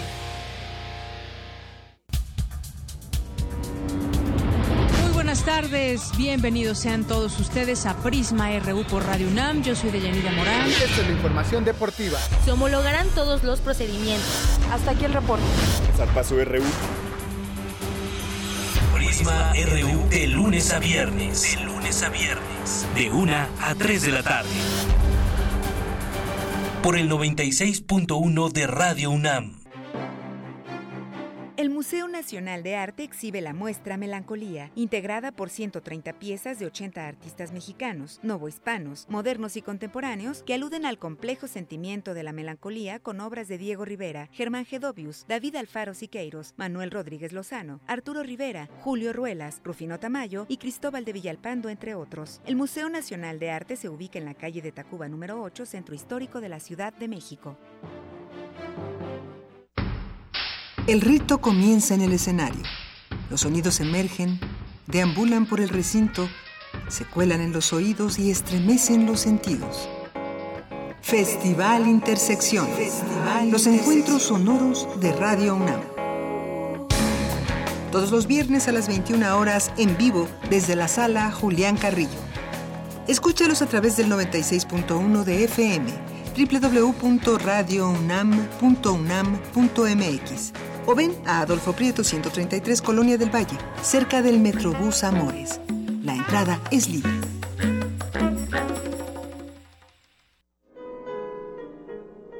El libro antiguo, el libro de artista y la obra gráfica original.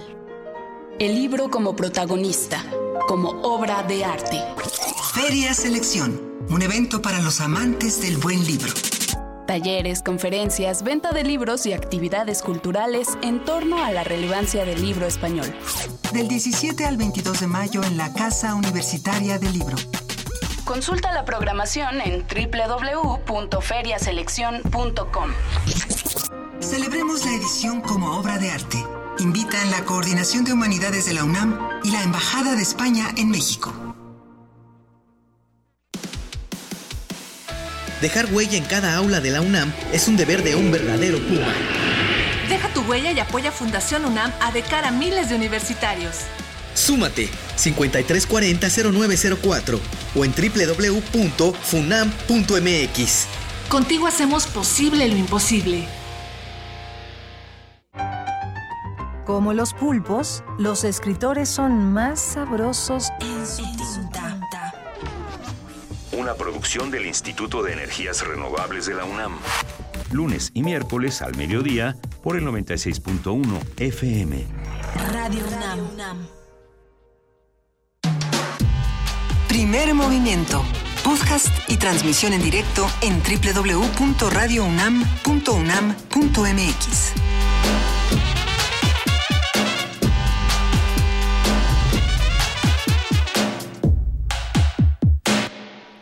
Son las 9 de la mañana con 8 minutos. Sí, esta es la tercera hora de primer movimiento.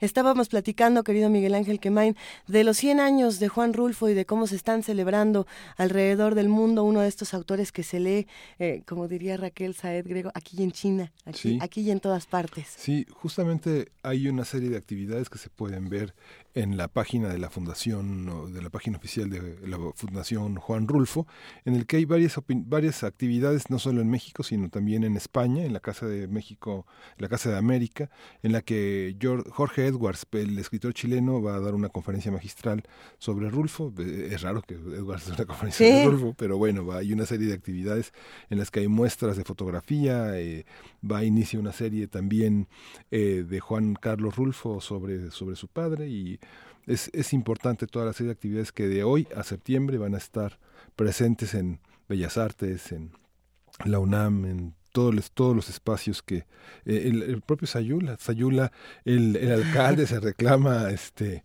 eh, ha- haga caso la fundación o no como eh, depositario de la memoria de Juan Rulfo. Y van a hacer un, un auditorio que se llama Los Murmullos, dedicaron 12.3 millones de pesos a, a hacerlo y bueno, todo, todo sea, todo sea para bien. Todo sea para bien, querido Miguel Ángel. Sí, estamos celebrando estos 100 años de Juan Rulfo Radio UNAM. Los invitamos a que escuchen, por ejemplo, el podcast de Parvadas de Papel, donde se, hicieron una serie se realizaron una serie de actividades bellísimas con los familiares precisamente de Juan Rulfo, con los lectores, con los autores que lo leen y lo releen. Eh, esto por la fiesta del libro y la rosa, si no me equivoco, también hay, hay muchos materiales. Pero en este momento vamos a transmitir un poema que se transmite precisamente en poesía para el insomnio, estas transmisiones de los años 70 de Radio UNAM, donde Juan Rulfo nos compartía lo siguiente, esto es, no es el agua. No es el agua, pero algo líquido llega a morder los pies de los muertos. Ese charco despierta, sube por los muslos de los muertos, llega hasta la boca de ellos. Los muertos no saben qué hacer, si respirar o hundirse más en el sitio donde están. Los muertos sueñan, pero no encuentran las palabras adecuadas, las palabras agua para que se despierten. Todavía no llueve. Juan Rulfo. Primer movimiento. Hacemos comunidad.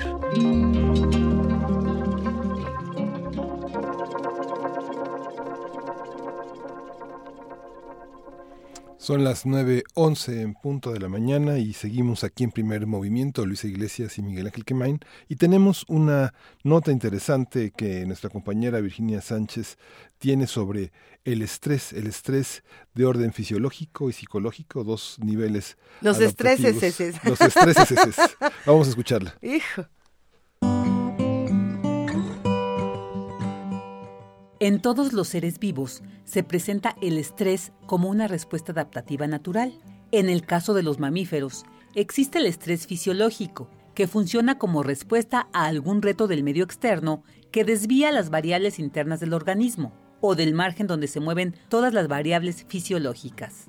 Así lo detalló la doctora Mariana Gutiérrez Mariscal del Instituto de Biotecnología de la UNAM, Campus Morelos si hay algún reto, ya sea del medio externo o puede ser incluso interno, que le exijan al organismo salirse de este rango de funcionabilidad óptima, es cuando se desencadena una respuesta de estrés. Entonces, el estrés puede ser estrés fisiológico, en donde las variables, por decir un ejemplo, el volumen sanguíneo, ante un reto de estrés fisiológico, como sería una hemorragia, estamos perdiendo volumen sanguíneo y esto provoca una respuesta de estrés en donde los vasos sanguíneos se constriñen para evitar más pérdida de volumen sanguíneo. Eso sería un tipo de estrés fisiológico. Según datos de la Organización Mundial de la Salud, México es el país que ocupa el primer lugar a nivel mundial en estrés laboral, siendo la causa del 25% de los 75 mil infartos registrados anualmente, lo cual responde al estrés psicológico. También hay otro tipo de estrés que es quizás con el que estamos más familiarizados por nuestra situación de vida urbana, etcétera, que sería el estrés psicológico, que es este tipo de estrés que no pone en riesgo inmediato nuestra sobrevivencia, es decir, si vivo estresada por el trabajo no significa forzosamente que en una hora me pueda pasar algo fatal, pero sí es un estrés, sí pone a mi organismo en alerta y sí puede provocar una respuesta a largo plazo que comprometa mi salud e incluso mi sobrevivencia. Gutiérrez Mariscal señala que el estrés no se puede evitar ya que tiene un valor adaptativo. Sin embargo, señala la necesidad de dedicar recursos y tiempo para seguir desarrollando estudios hasta encontrar la forma en que el estrés pueda permanecer como una respuesta adaptativa sin que se convierta en un problema de salud. Para Radio UNAM, Virginia Sánchez.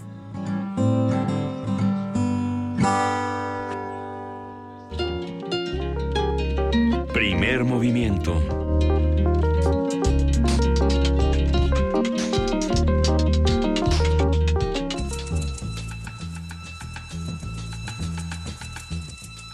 Es hora de poesía necesaria.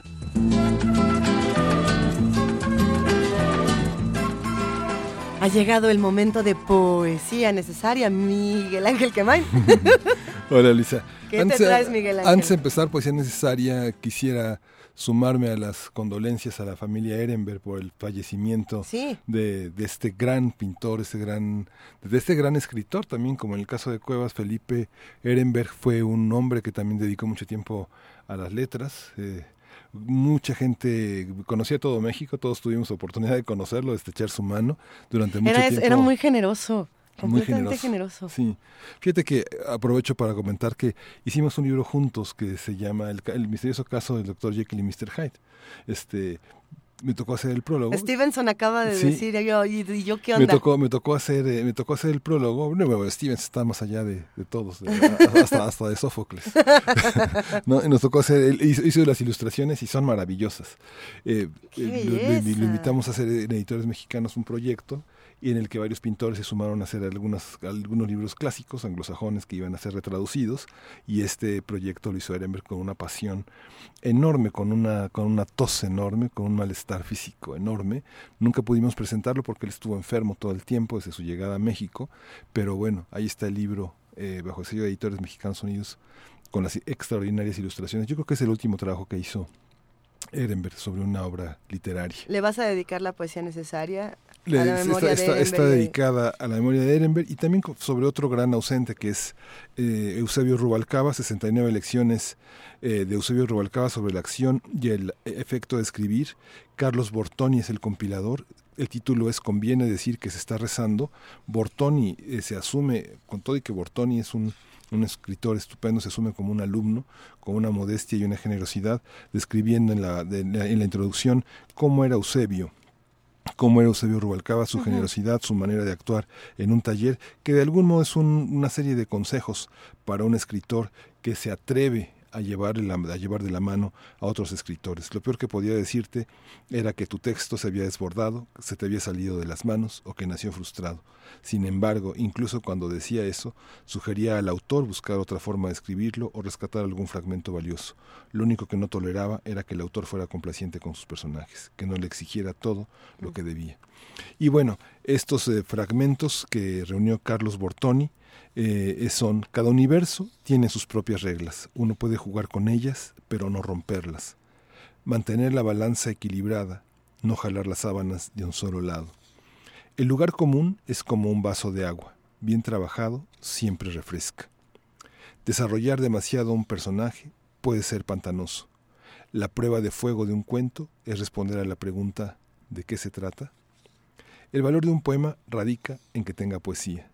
Cuando la narración es hacia adentro, es cuando se crea una verdadera tensión narrativa. Solo el autor puede encontrar solución a su texto.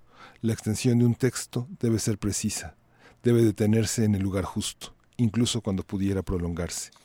Y por último, durante todo el proceso de escritura, no se puede olvidar la lógica del universo que uno ha planteado. No debe existir, por parte del autor, complacencia alguna hacia sus personajes. Esta es la, poesía, las ideas literarias de Eusebio Rubalcaba y está publicado por Diseño Interiores, que forma parte del Sindicato de Escritores Independientes 2017, Carlos Bortoni, compilador, marzo 2017. Primer movimiento. Hacemos comunidad.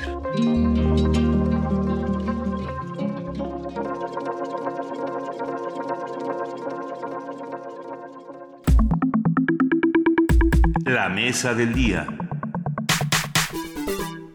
La distribución masiva de una herramienta de hackeo a través de Internet logró desde el pasado viernes bloquear el acceso informático de instituciones estatales, empresas y usuarios en lo que es considerado el mayor ciberataque en la historia.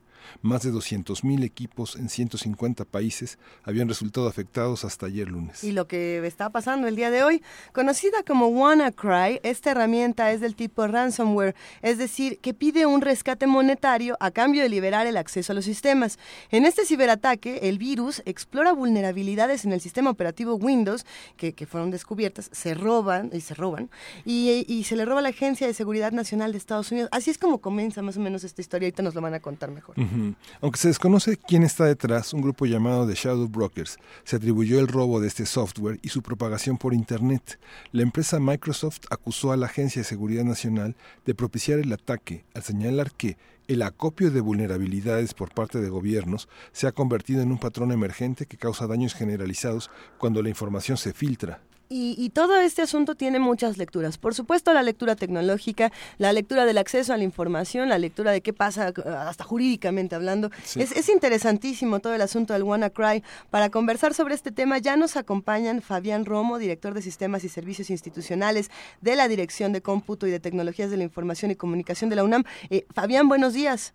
¿Qué tal? ¿Cómo están? Muy buenos días. ¿Cómo les va? Un gusto escucharte, Fabián. También nos acompaña la doctora Cintia Solís. Ella es socia del despacho Lex Informática Abogados y catedrática de la Secretaría de Marina y el, y el Instituto Politécnico Nacional. ¿Cómo estás, Cintia? Muy buenos días. Hola, ¿qué tal? Muy buenos días. Como siempre, un placer escucharlos y bueno, comentar dos temas tan importantes. Un tema importantísimo, pero difícil de, desentrañar, por así decirlo. Hasta el día de hoy tenemos noticias encontradas, tenemos cepas, mutaciones, transmutaciones, transfiguraciones, tribulaciones espirituales y, pareciera que no entendemos todavía del, del, todo qué ha pasado con WannaCry. Fabián Romo, cuéntanos un poco qué es esto de, de WannaCry, quién lo combate, cómo se combate, qué ha pasado con todo este asunto. Bueno, como bien lo comentaban en, la, en los eh, intervenciones anteriores, eh, WannaCry es en realidad un ransomware, que es una variación de un malware. Perdón por los términos este, raros, pero en, esencia es un software, ¿okay? es, un programa de computación que lo que hace es eh, explotar una vulnerabilidad, hacer uso de una vulnerabilidad que tienen algunos sistemas operativos, particularmente de la familia Windows.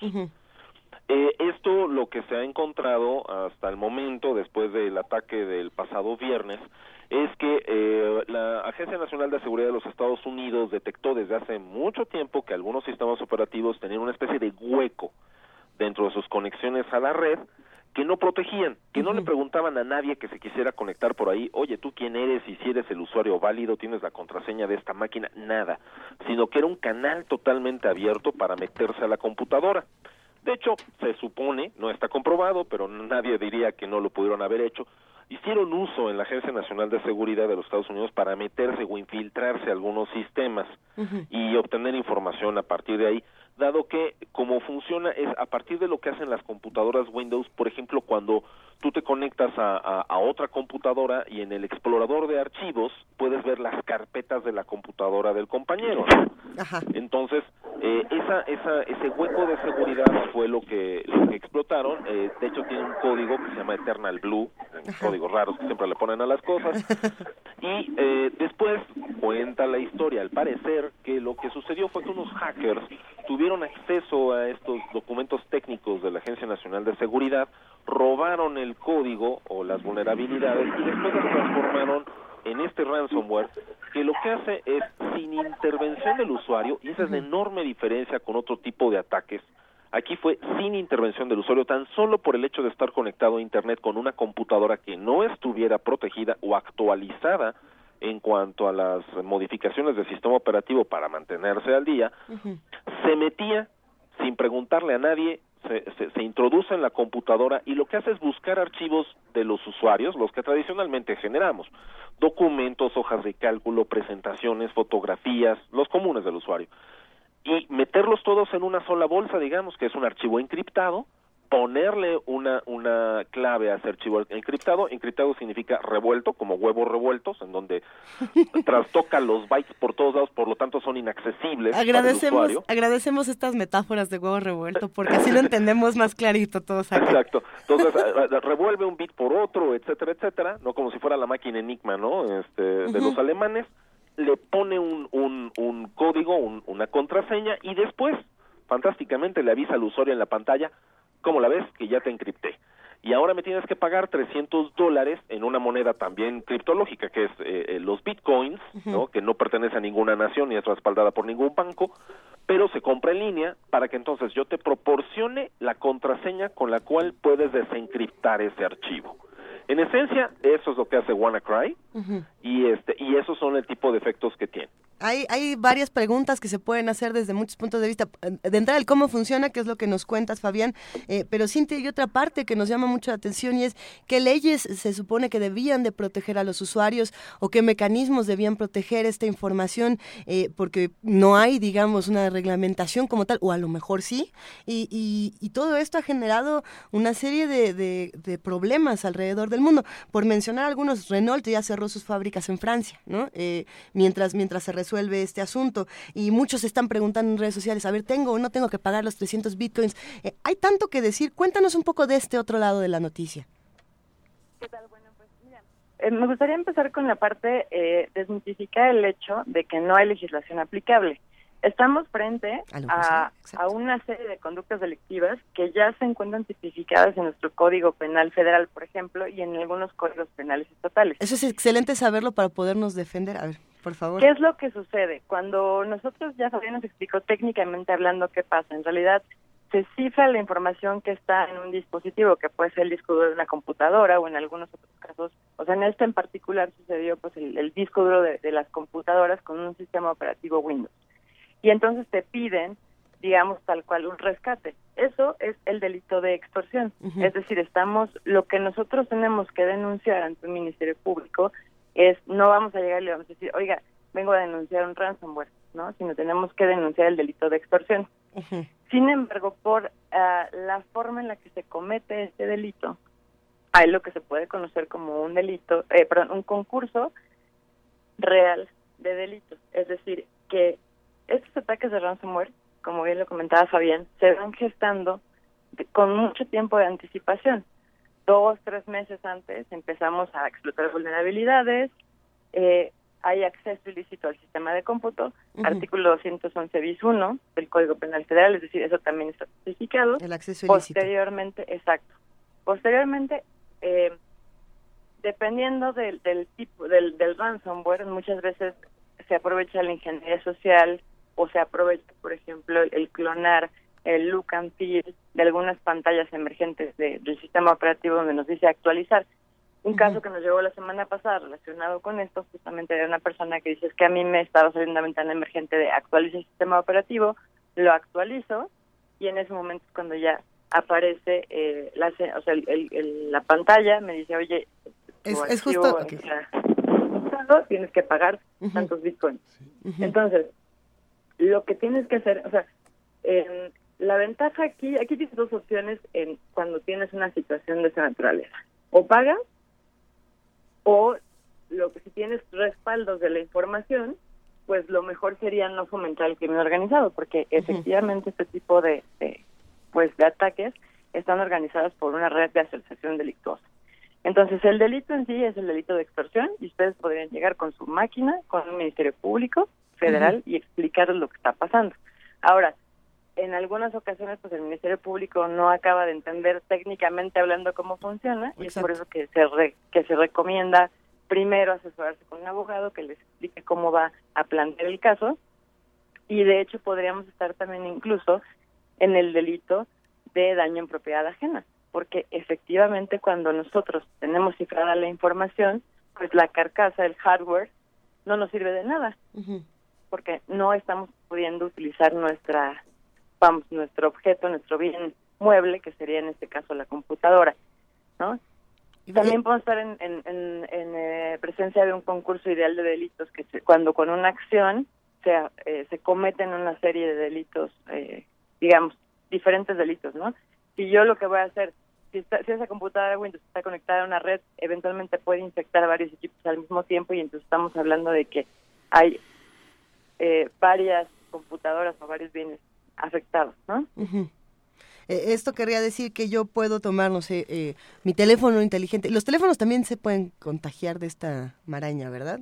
Sí, la verdad es que el ransomware no es nada nuevo, o sea, tiene muchísimos años pero en este particular este ataque, como bien lo comentaba Fabián, pues fue tan, se hizo eh, tan masivo porque explotó una vulnerabilidad del sistema operativo Windows y la mayoría de las computadoras en el mundo, o es, o es digamos el sistema operativo más común alrededor del mundo, ¿no? A ver, yo, yo tomo mi teléfono inteligente que está en este momento, vamos a decir, este infectado o bueno, contagiado del WannaCry. Me voy al MP y les digo, a ver, extorsión, acceso ilícito, daño en propiedad ajena, eh, pero ¿a quién estoy denunciando? O, a quién tendría que estar diciendo? ¿A The Shadow Brokers? ¿O a quién es a quien tendría que estar buscando? ahí normalmente se denuncia a quien resulte responsable y quien es el, órgano encargado de investigar es la policía ministerial que se, se ayuda desde luego de la Policía Federal, del área de la Policía Científica y también en su momento de periciales de PGR, que tienen un laboratorio especializado para justamente encontrar ese tipo de,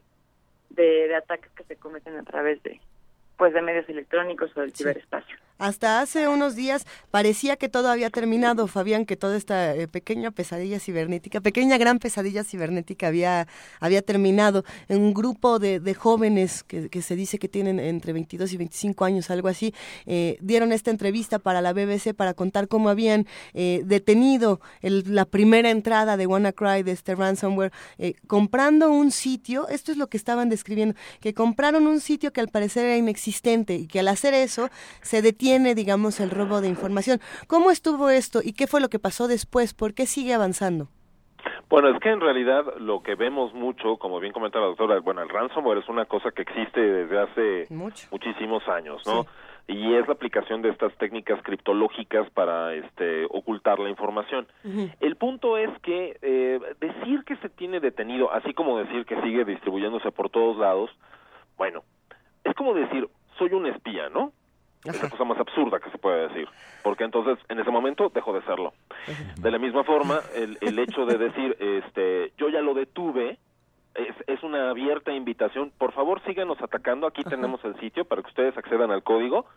Y entonces, ya les este, comparto cuál fue su vulnerabilidad para que ustedes la vuelvan a la, la, la mejoren y es entonces donde empiezan a surgir las las mutaciones y en los virus informáticos, desde el primer virus inventado en los 70 que fue el famoso virus Pong o ping pong, ¿no? Que era la pelotita que rondaba y que fue nada más un juego, ¿eh? O fue nada más para para pasar el tiempo, pues todos los virus van mutando, pero no es que muten automáticamente bueno, hasta hace algún tiempo, y ahora tomaré un minuto para explicar el por qué. Generalmente el, hay, hay algún hacker o algún programador que lo que hace es que toma el código, le modifica algunas variables, le oculta otras cosas, muestra otras, y entonces ya tenemos una nueva versión. Y esas nuevas versiones pueden ser incluso mucho más potentes o explotar algunas otras vulnerabilidades de los sistemas. Recordemos que los sistemas de cómputo en, en, en realidad pues son eso, son códigos, son, son, son, son programas, son instrucciones. Y esas instrucciones están asociadas tanto, perdón, me traiciona la formación matemática, tanto datos fijos como este, datos variables. Y los datos variables pueden crear una multitud no digo infinitud, pero sí una multitud de datos y de, y de, y de modificaciones que atacan otras cosas de las computadoras. Entonces, si bien no es cierto que existan mutaciones tan rápidas o generadas automáticamente, como les comentaba, sí estamos viendo en los últimos años algo en lo cual los usuarios deben de ser muy conscientes. Y es que hoy en día ya se están aplicando técnicas de inteligencia artificial para generar ataques ya no solo de manera generalizada como el que vimos el viernes pasado, que le cayó a todo mundo y el que no tuviera el parche de seguridad de la computadora y como bien decía la doctora, el que tiene un sistema particularmente los Windows XP y eso fue lo que se vio en el Reino Unido, porque resulta, que el Sistema Nacional de Salud del Reino Unido pues tiene las computadoras más viejas. No sé por qué le ocurre eso a los sistemas de salud, ¿verdad? Qué raro. Pero, este, qué raro. Pero tenían las computadoras más viejas, Windows XP, sin actualizaciones desde hace años. Microsoft le quitó soporte al Windows XP.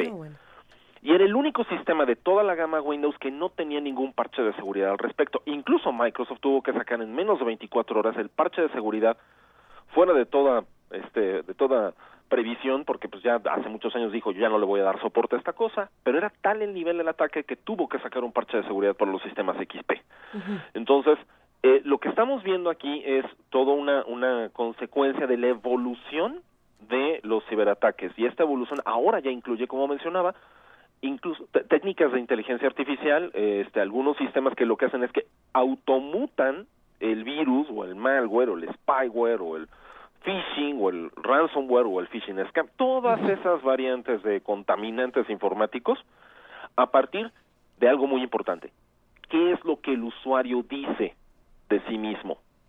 Como estamos tan acostumbrados a decirlo todo en las redes sociales y decirlo todo en el WhatsApp y ponerlos siempre le digo yo a mis alumnos y aquí a la gente en la universidad, ¿no? Este, todo lo que pongamos en internet, así sea un simple correo electrónico, hagamos de cuenta que lo estamos publicando en una pancarta en el Ángel de la Independencia para que lo vea medio mundo. ¿Hasta los números de las tarjetas de crédito, por ejemplo? Pues sí. Si no tenemos las suficientes herramientas para encriptar y guardar esa información como las tarjetas de crédito, si no variamos continuamente nuestras contraseñas, si no cambiamos nuestros patrones de conducta y todo el tiempo estamos haciendo lo mismo, la seguridad informática no tiene gran diferencia con la seguridad en las calles.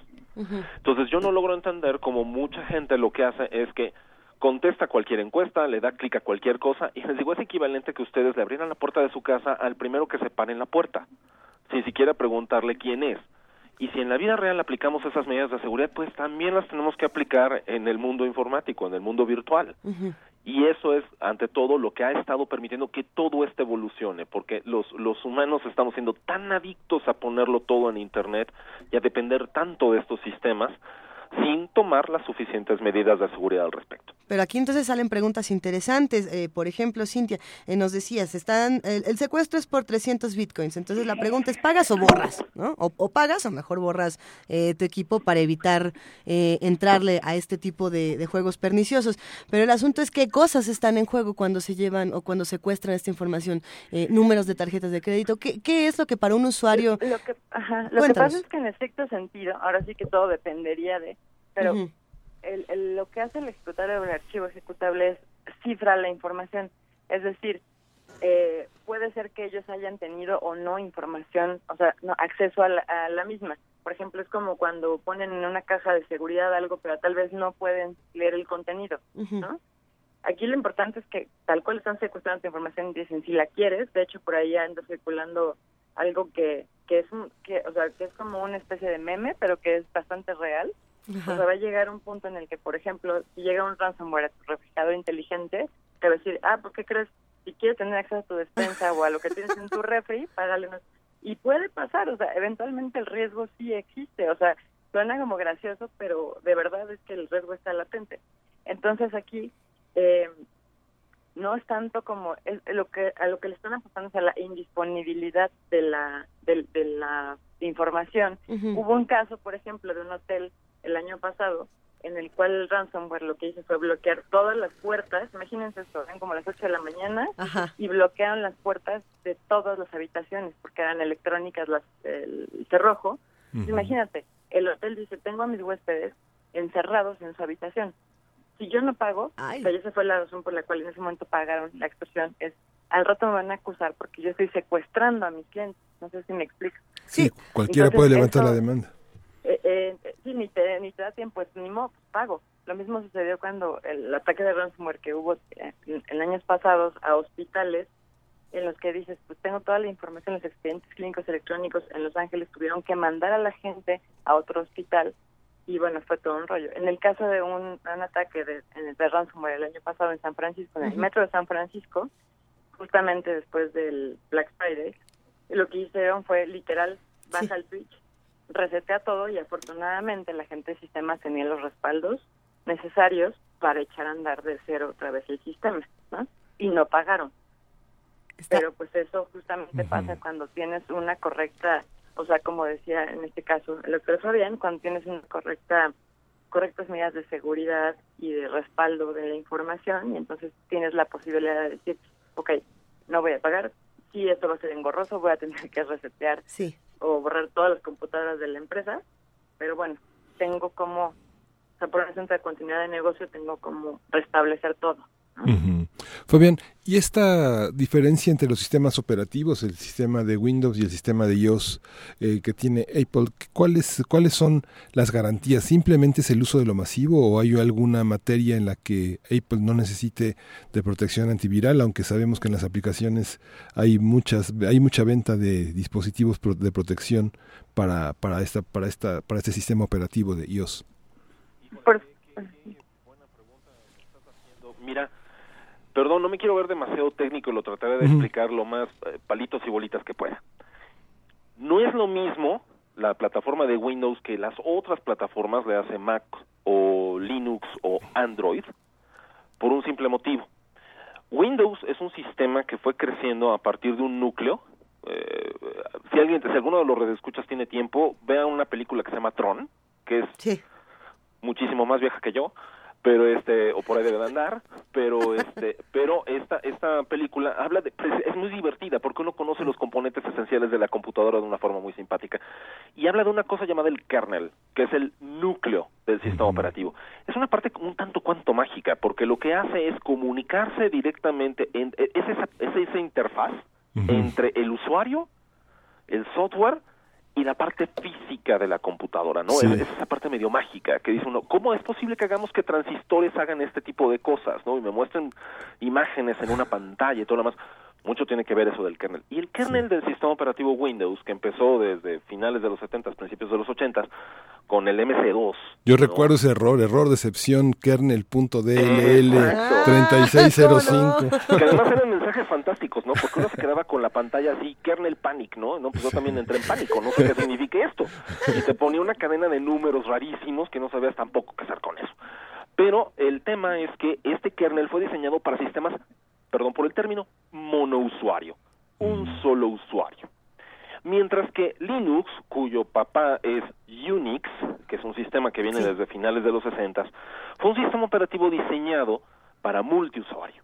¿Eso qué significa? ¿Cuál es la enorme diferencia? Que mientras que Windows, en esencia, viniendo de MS2, pues asumía que era un solo usuario el que lo empleaba, en el caso de Linux, Unix, su antecesor, y por supuesto sus derivados, Mac OS es un derivado de, de, Unix, ¿no?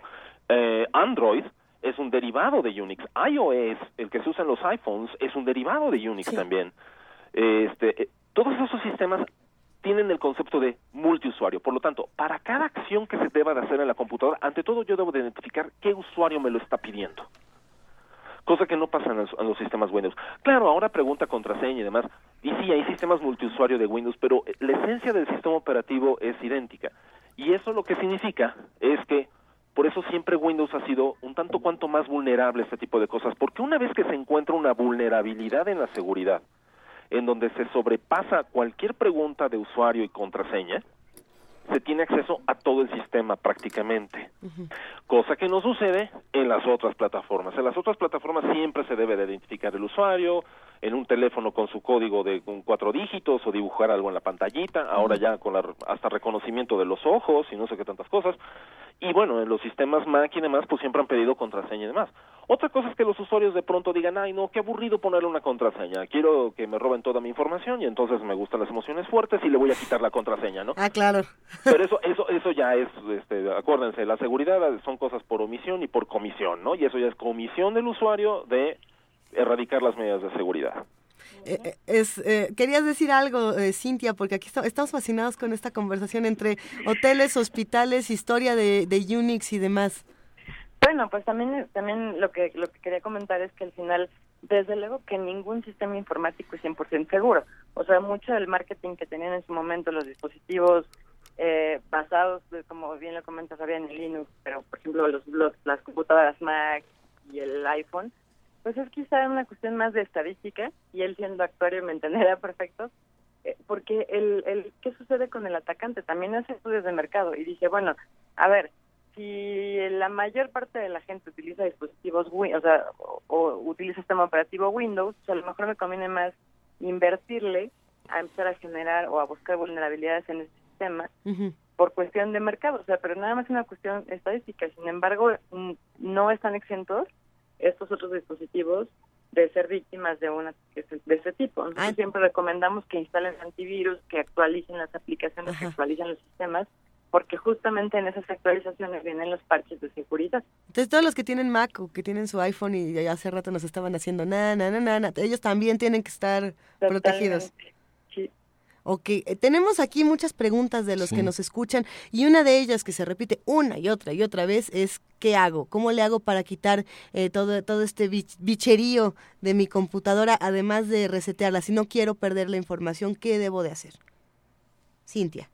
Ah, caray, bueno, pues o, Fabián. Ya cuando estás en ese momento, realmente tienes solamente esas dos opciones. O sea, sí, ¿verdad? No hay más. O, sí, o sea, o haces la solución radical de, pues ni modo, borro mi compu y, pues ni modo, acepto que tengo algunos archivos que no actualicé a tiempo, este, o literal pago, ¿no?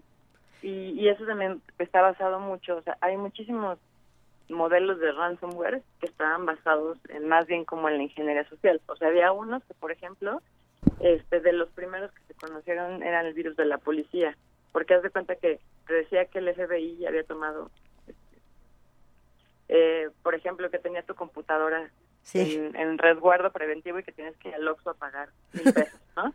Pero la gente se asustaba. Y además, de casual, si de casualidad habían bajado una, una película pirata o tenían su lito de José José con MP3 piratas, no sé. O habían visto su video porno, que eso también pasa. exactamente, decían en la torre, o sea, me explico, entonces decían, no, pues sí, seguro fue por eso. Entonces iban y pagaban y en fin, o sea, y, la verdad es que como todo buen delincuente, pues también haces cálculos matemáticos y, y haces análisis de mercado y dice, bueno, pues, siempre y cuando me sigan pagando, sigue siendo negocio invertirle en hacer actualizaciones, en mutarlo y en perfeccionar este, este modelo de negocio. E, es, es, interesante preguntarnos hasta dónde puede llegar esta situación, eh, Cintia, Fabián, se los pregunto a ambos, pensando, por ejemplo, en, en cómo, cómo están siendo afectadas las grandes empresas y las grandes instituciones. Nos, estábamos diciendo el día de ayer, a ver, ¿qué pasaría si de pronto WannaCry, eh, por ejemplo, se queda con la información del INE? Con el padrón electoral, por ejemplo, o qué pasaría, eh, y en tiempo de elecciones además, ¿no? O qué pasaría con eh, otro tipo de instituciones, otro tipo de empresas, porque claro que pensamos en lo que nos ocurre a nosotros como usuarios y, y, todos estamos diciendo, chin, la foto de, de, mi cuate que le tomé dormir, eh, en fin, pero ¿qué pasa con estas grandes empresas? ¿Quién, quién quiere comenzar? Pues si quieren yo les comento un poco cómo está esto. A ver, en efecto, coincido con la doctora. De entrada, algo que hacen los usuarios es que yo creo que somos víctimas de nuestra propia candidez humana, ¿no? Claro. Este, o sea, creemos y confiamos en todo y luego en quien debemos de confiar no confiamos. Pero bueno, ese es un tipo de desviación este eh, de la especie. Existencial. Eh, totalmente. Ese es tema de otra discusión ya medio filosófica, ¿no? Pero pero el tema es este. Yo sí, siempre lo que les recomendamos aquí desde, desde la Dirección General de Cómputo y Tecnologías de Información a todos los usuarios en la UNAM es que uno no confíen tanto. Tampoco se entrar en la paranoia de entonces no hago nada porque este porque si doy un clic entonces me entra la esquizofrenia y eh, o, decir todo el mundo me está espiando no y antes era Obama ahora es Trump y seguramente está viendo mis correos y y se los va a enviar a Rusia y así sí. sí seguro no y como manejamos información X no este en fin no tampoco es entrar en eso pero es tomar las suficientes medidas. Número uno la, siempre la, recomendación, y esto no solamente es para individuos, ¿eh? es de entrada para, para los individuos, por, por supuesto las empresas, organizaciones, gobierno, instituciones, etcétera. Dato que no está respaldado al menos dos o tres veces es dato que no existe. Ay. Así de sencillo. Ok, ok. Ok. Entonces, cuando la gente dice, ay, no, tengo las fotos de mi amigo y entonces del viaje con la familia y todo lo demás, voy y los, los, este, los guardo en mi computadora, ¿no? Y como mi computadora duerme conmigo, etcétera, pues nadie se va a meter con ella nunca. Nunca creen eso. O sea, tienen que tener respaldada su información al menos en otros dos lugares. Al menos. Entonces, si la computadora, olvídense de virus informático, ¿eh? y olvídense de ransomware. Las computadoras fallan. O sea, puede haber un momento en que el disco duro de la computadora pues ya pasó a mejor vida, las cosas se gastan y ya no pueden tener acceso a sus archivos. Ya ahí están lamentándose y seguramente le van a echar la culpa a su responsable de tecnología de información más cercano porque no les advirtió, porque no les dijo, porque no estuvo al pendiente, etcétera, ¿no? O si tienen algún pariente, primo, hermano, tío que les sepa la computación, también él van a echar la culpa porque nunca les dijo por qué no tiene, por qué deben de hacer eso. Esa es una. Siempre, siempre respaldar. Dos, siempre mantener actualizados los sistemas operativos. Hay gente que incluso desactiva las actualizaciones porque dice que le quita velocidad a la máquina o que de pronto se la apaga en la medianoche. Siempre se debe mantener actualizado. Tres, siempre se debe de tener alguna medida de protección adicional, por ejemplo, los programas antivirus. E insisto, esto aplica para todo mundo. Cuatro, no confiar tanto como para estar compartiendo contraseñas y por supuesto siempre estar variando las contraseñas.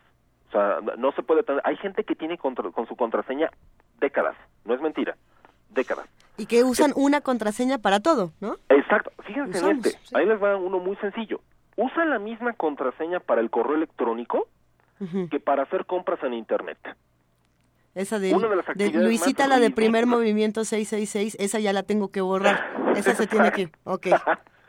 sí, porque entonces lo que ocurre es que nosotros no sabemos esa empresa a la que le estamos comprando este chicles o eBay o lo que se trate, si esa contraseña en un momento dado que guarda no pueda ser robada la información, como ha ocurrido, por ejemplo, con la red de PlayStation de Sony, ¿no?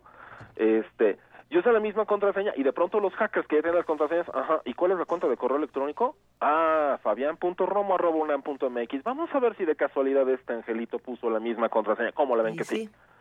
Entonces, ese, ese es el, el, tipo de cosas que no vamos a hacer. Entonces me voy a llenar de 20.000 mil contraseñas. Pues si usan 20.000 mil sistemas, prácticamente sí. Pero a lo que vamos es que se debe de tener una política personal de contraseñas y una política institucional de las contraseñas. Entonces, todo esto puede afectar, como bien lo comentan, desde empresas, como mencionaban Renault, los servicios de salud, e incluso áreas de inteligencia. Bueno, esto puede llegar incluso, no quiero caer en la paranoia, ¿eh?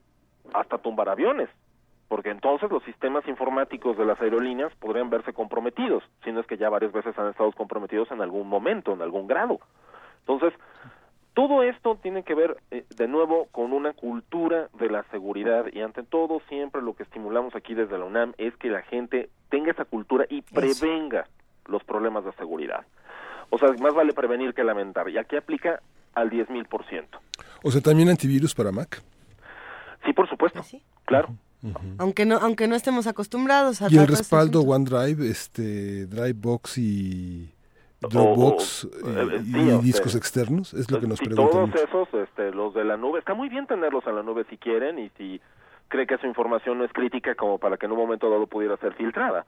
Ah, Pero este Eh, sí, ¿no? Pues como los que encriptan la información en los ransomware. Luego piden el rescate por un simple motivo. Amenazan con que si uno no les paga, olvídense de perder la información. Dicen que ya la tienen y que por tanto pueden publicar esa información sensible en redes sociales, etcétera, etcétera. Entonces, si alguien tenía las fotos comprometedoras de estar acariciando el perro, este, pues seguramente en algún momento lo pueden publicar en una red social. Puede suceder o puede no suceder. Aquí todo, todo el equipo de primer movimiento se puso muy nervioso con esto de, de, las fotos y de la información. Pues sí, en efecto, hay que, hay que tener cuidado y todo lo que se hace en los teléfonos y en las computadoras claro, eh, es, público. ¿no? Además de que ya... En vida digital Sí. compórtense como adultos. Sí, además de que ya, ya, ya la mayoría de los desnudos no son artísticos. Oh. Cintia Solís, ¿tú qué opinas de todo esto? ¿Cómo cerramos esta conversación? Híjole, pues ya me ganó todas las recomendaciones, pero yo creo que una última, y que, bueno, retomando un poco lo que comentaba de que por desgracia estamos acostumbrados a confesar nuestra vida en redes sociales, justamente la semana pasada un juez norteamericano explicó cómo un, un joven bajo bajo juramento dijo pues es que yo nunca he tenido había sido como acusado de posesión ilegal de un arma y decía yo nunca en mi vida he, he tenido un arma en mis manos y resulta que verificando su Facebook en, encuentran una foto donde tenía un, un arma en cada mano o sea, a lo mejor estaba jugando, estaba en una fiesta, porque además en la foto se ve bastante festiva, o sea, como que literalmente estaba presumiendo, alardeando, como que lo está haciendo de broma. Pues sí. Pero estás hablando de que estás, estás falseando información ante un juez. Y delito Fuertísimo. Y lo encontraron por Facebook. Exacto. Ahora sí que por- hoy en día por nuestros por nuestras redes sociales nos pueden cachar en muchísimas, muchísimas, muchísimas movidas. Y además a lo mejor lo podemos estar haciendo jugando, pero pero puede tener consecuencias eh, mucho más fuertes y trascendentes de lo que creemos. Entonces yo creo que esa es mi última recomendación también, a, a uno de lo que comentaba en su momento Fabián, o sea, sí tener mucho cuidado con lo que publicamos en nuestras redes sociales. Sí. Y con lo que dejamos que, otro, que otros publiquen de nosotros también, ¿no? Y en las series ya de, de televisivas, las series eh, están en- desde Criminal Minds hasta todas las series de abogados, 24 horas, este, todas tienen algún Wired. capítulo en la que alguien ha, ha- ha robado la información y el adolescente se suicida, ¿no? Es, es- es lo- es lo común en los últimos, en los últimos Sí, meses. bueno, el caso de Amanda Todd en Canadá, por ejemplo, es uno de esos muy fuertes, ¿no? De, de, de estas redes de, de seres que publican las fotografías por estar en, en chats como chat roulette, ¿no? En su momento. Eh, Ese caso es mucho más eh, largo que lo que acabo de describir. Pero bueno, eh, de verdad que ha sido una conversación deliciosa y todos en redes sociales les mandan un gran abrazo, eh, muy expuesto. Y agradecimiento.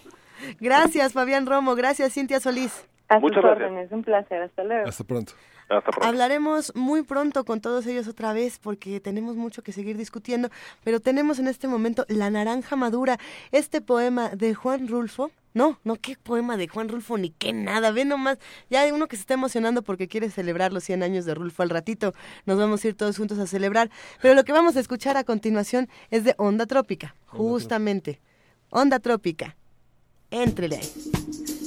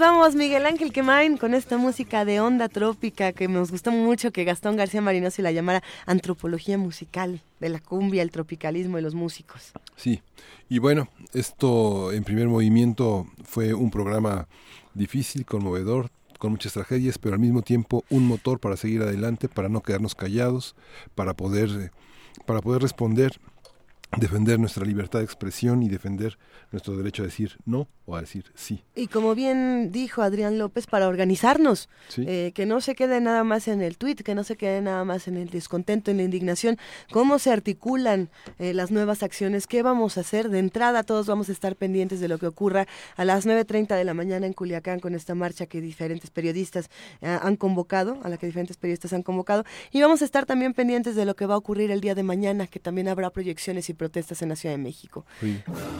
¡Ay! ¡Ay! La abejorra. Abeja reina. Chan, Abeja chan. reina. Hola Frida Saldívar. Hola, ¿qué tal? Este, estamos aquí en Radio UNAM en el 96.1 de FM y para también cambiar, no olvidar lo que está pasando, pero sí este, no inundarnos de pura negatividad en este en estos momentos y tener unos cuantos respiros. En un acto de reconciliación. En estos días, así es. Los invitamos aquí a que escuchen la programación de Radio UNAM, tanto en el 96.1 de FM como en el 860 de amplitud modulada, ya que a la una de la tarde los invitamos a escuchar el espacio informativo de Prisma RU. A las 3 de la tarde podrán escuchar Diáspora de la Danza con Juan Arturo Brennan. A las 7 de la noche tenemos una degustación musical con Panorama del Jazz y a las 8 de la noche el programa Resistencia Modulada. En el 860 de amplitud modulada a las 10 de la mañana ya en un momentito podrán escuchar Espacio para UNAM para conocer el quehacer universitario. Al mediodía tenemos uno de los programas favoritos de AM, Ingeniería en Marcha ya que siempre están aquí los teléfonos sonando.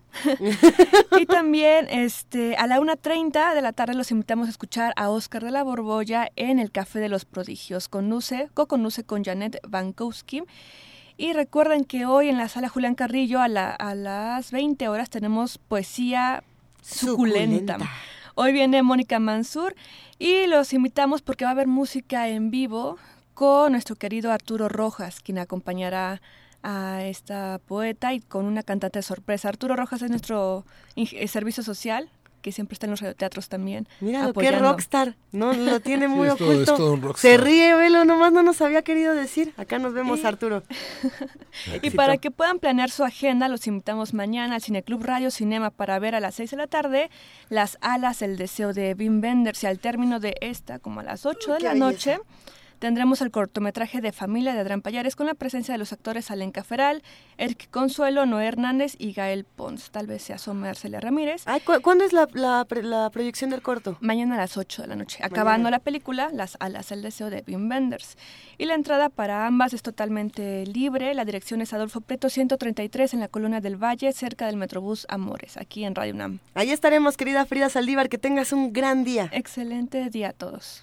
En punto de las 10 nos despedimos Luis, Luis Iglesias y Miguel Ángel Quemain. Y esto fue, Miguel Ángel. Esto fue primer movimiento. El mundo desde la universidad. Ni uno más.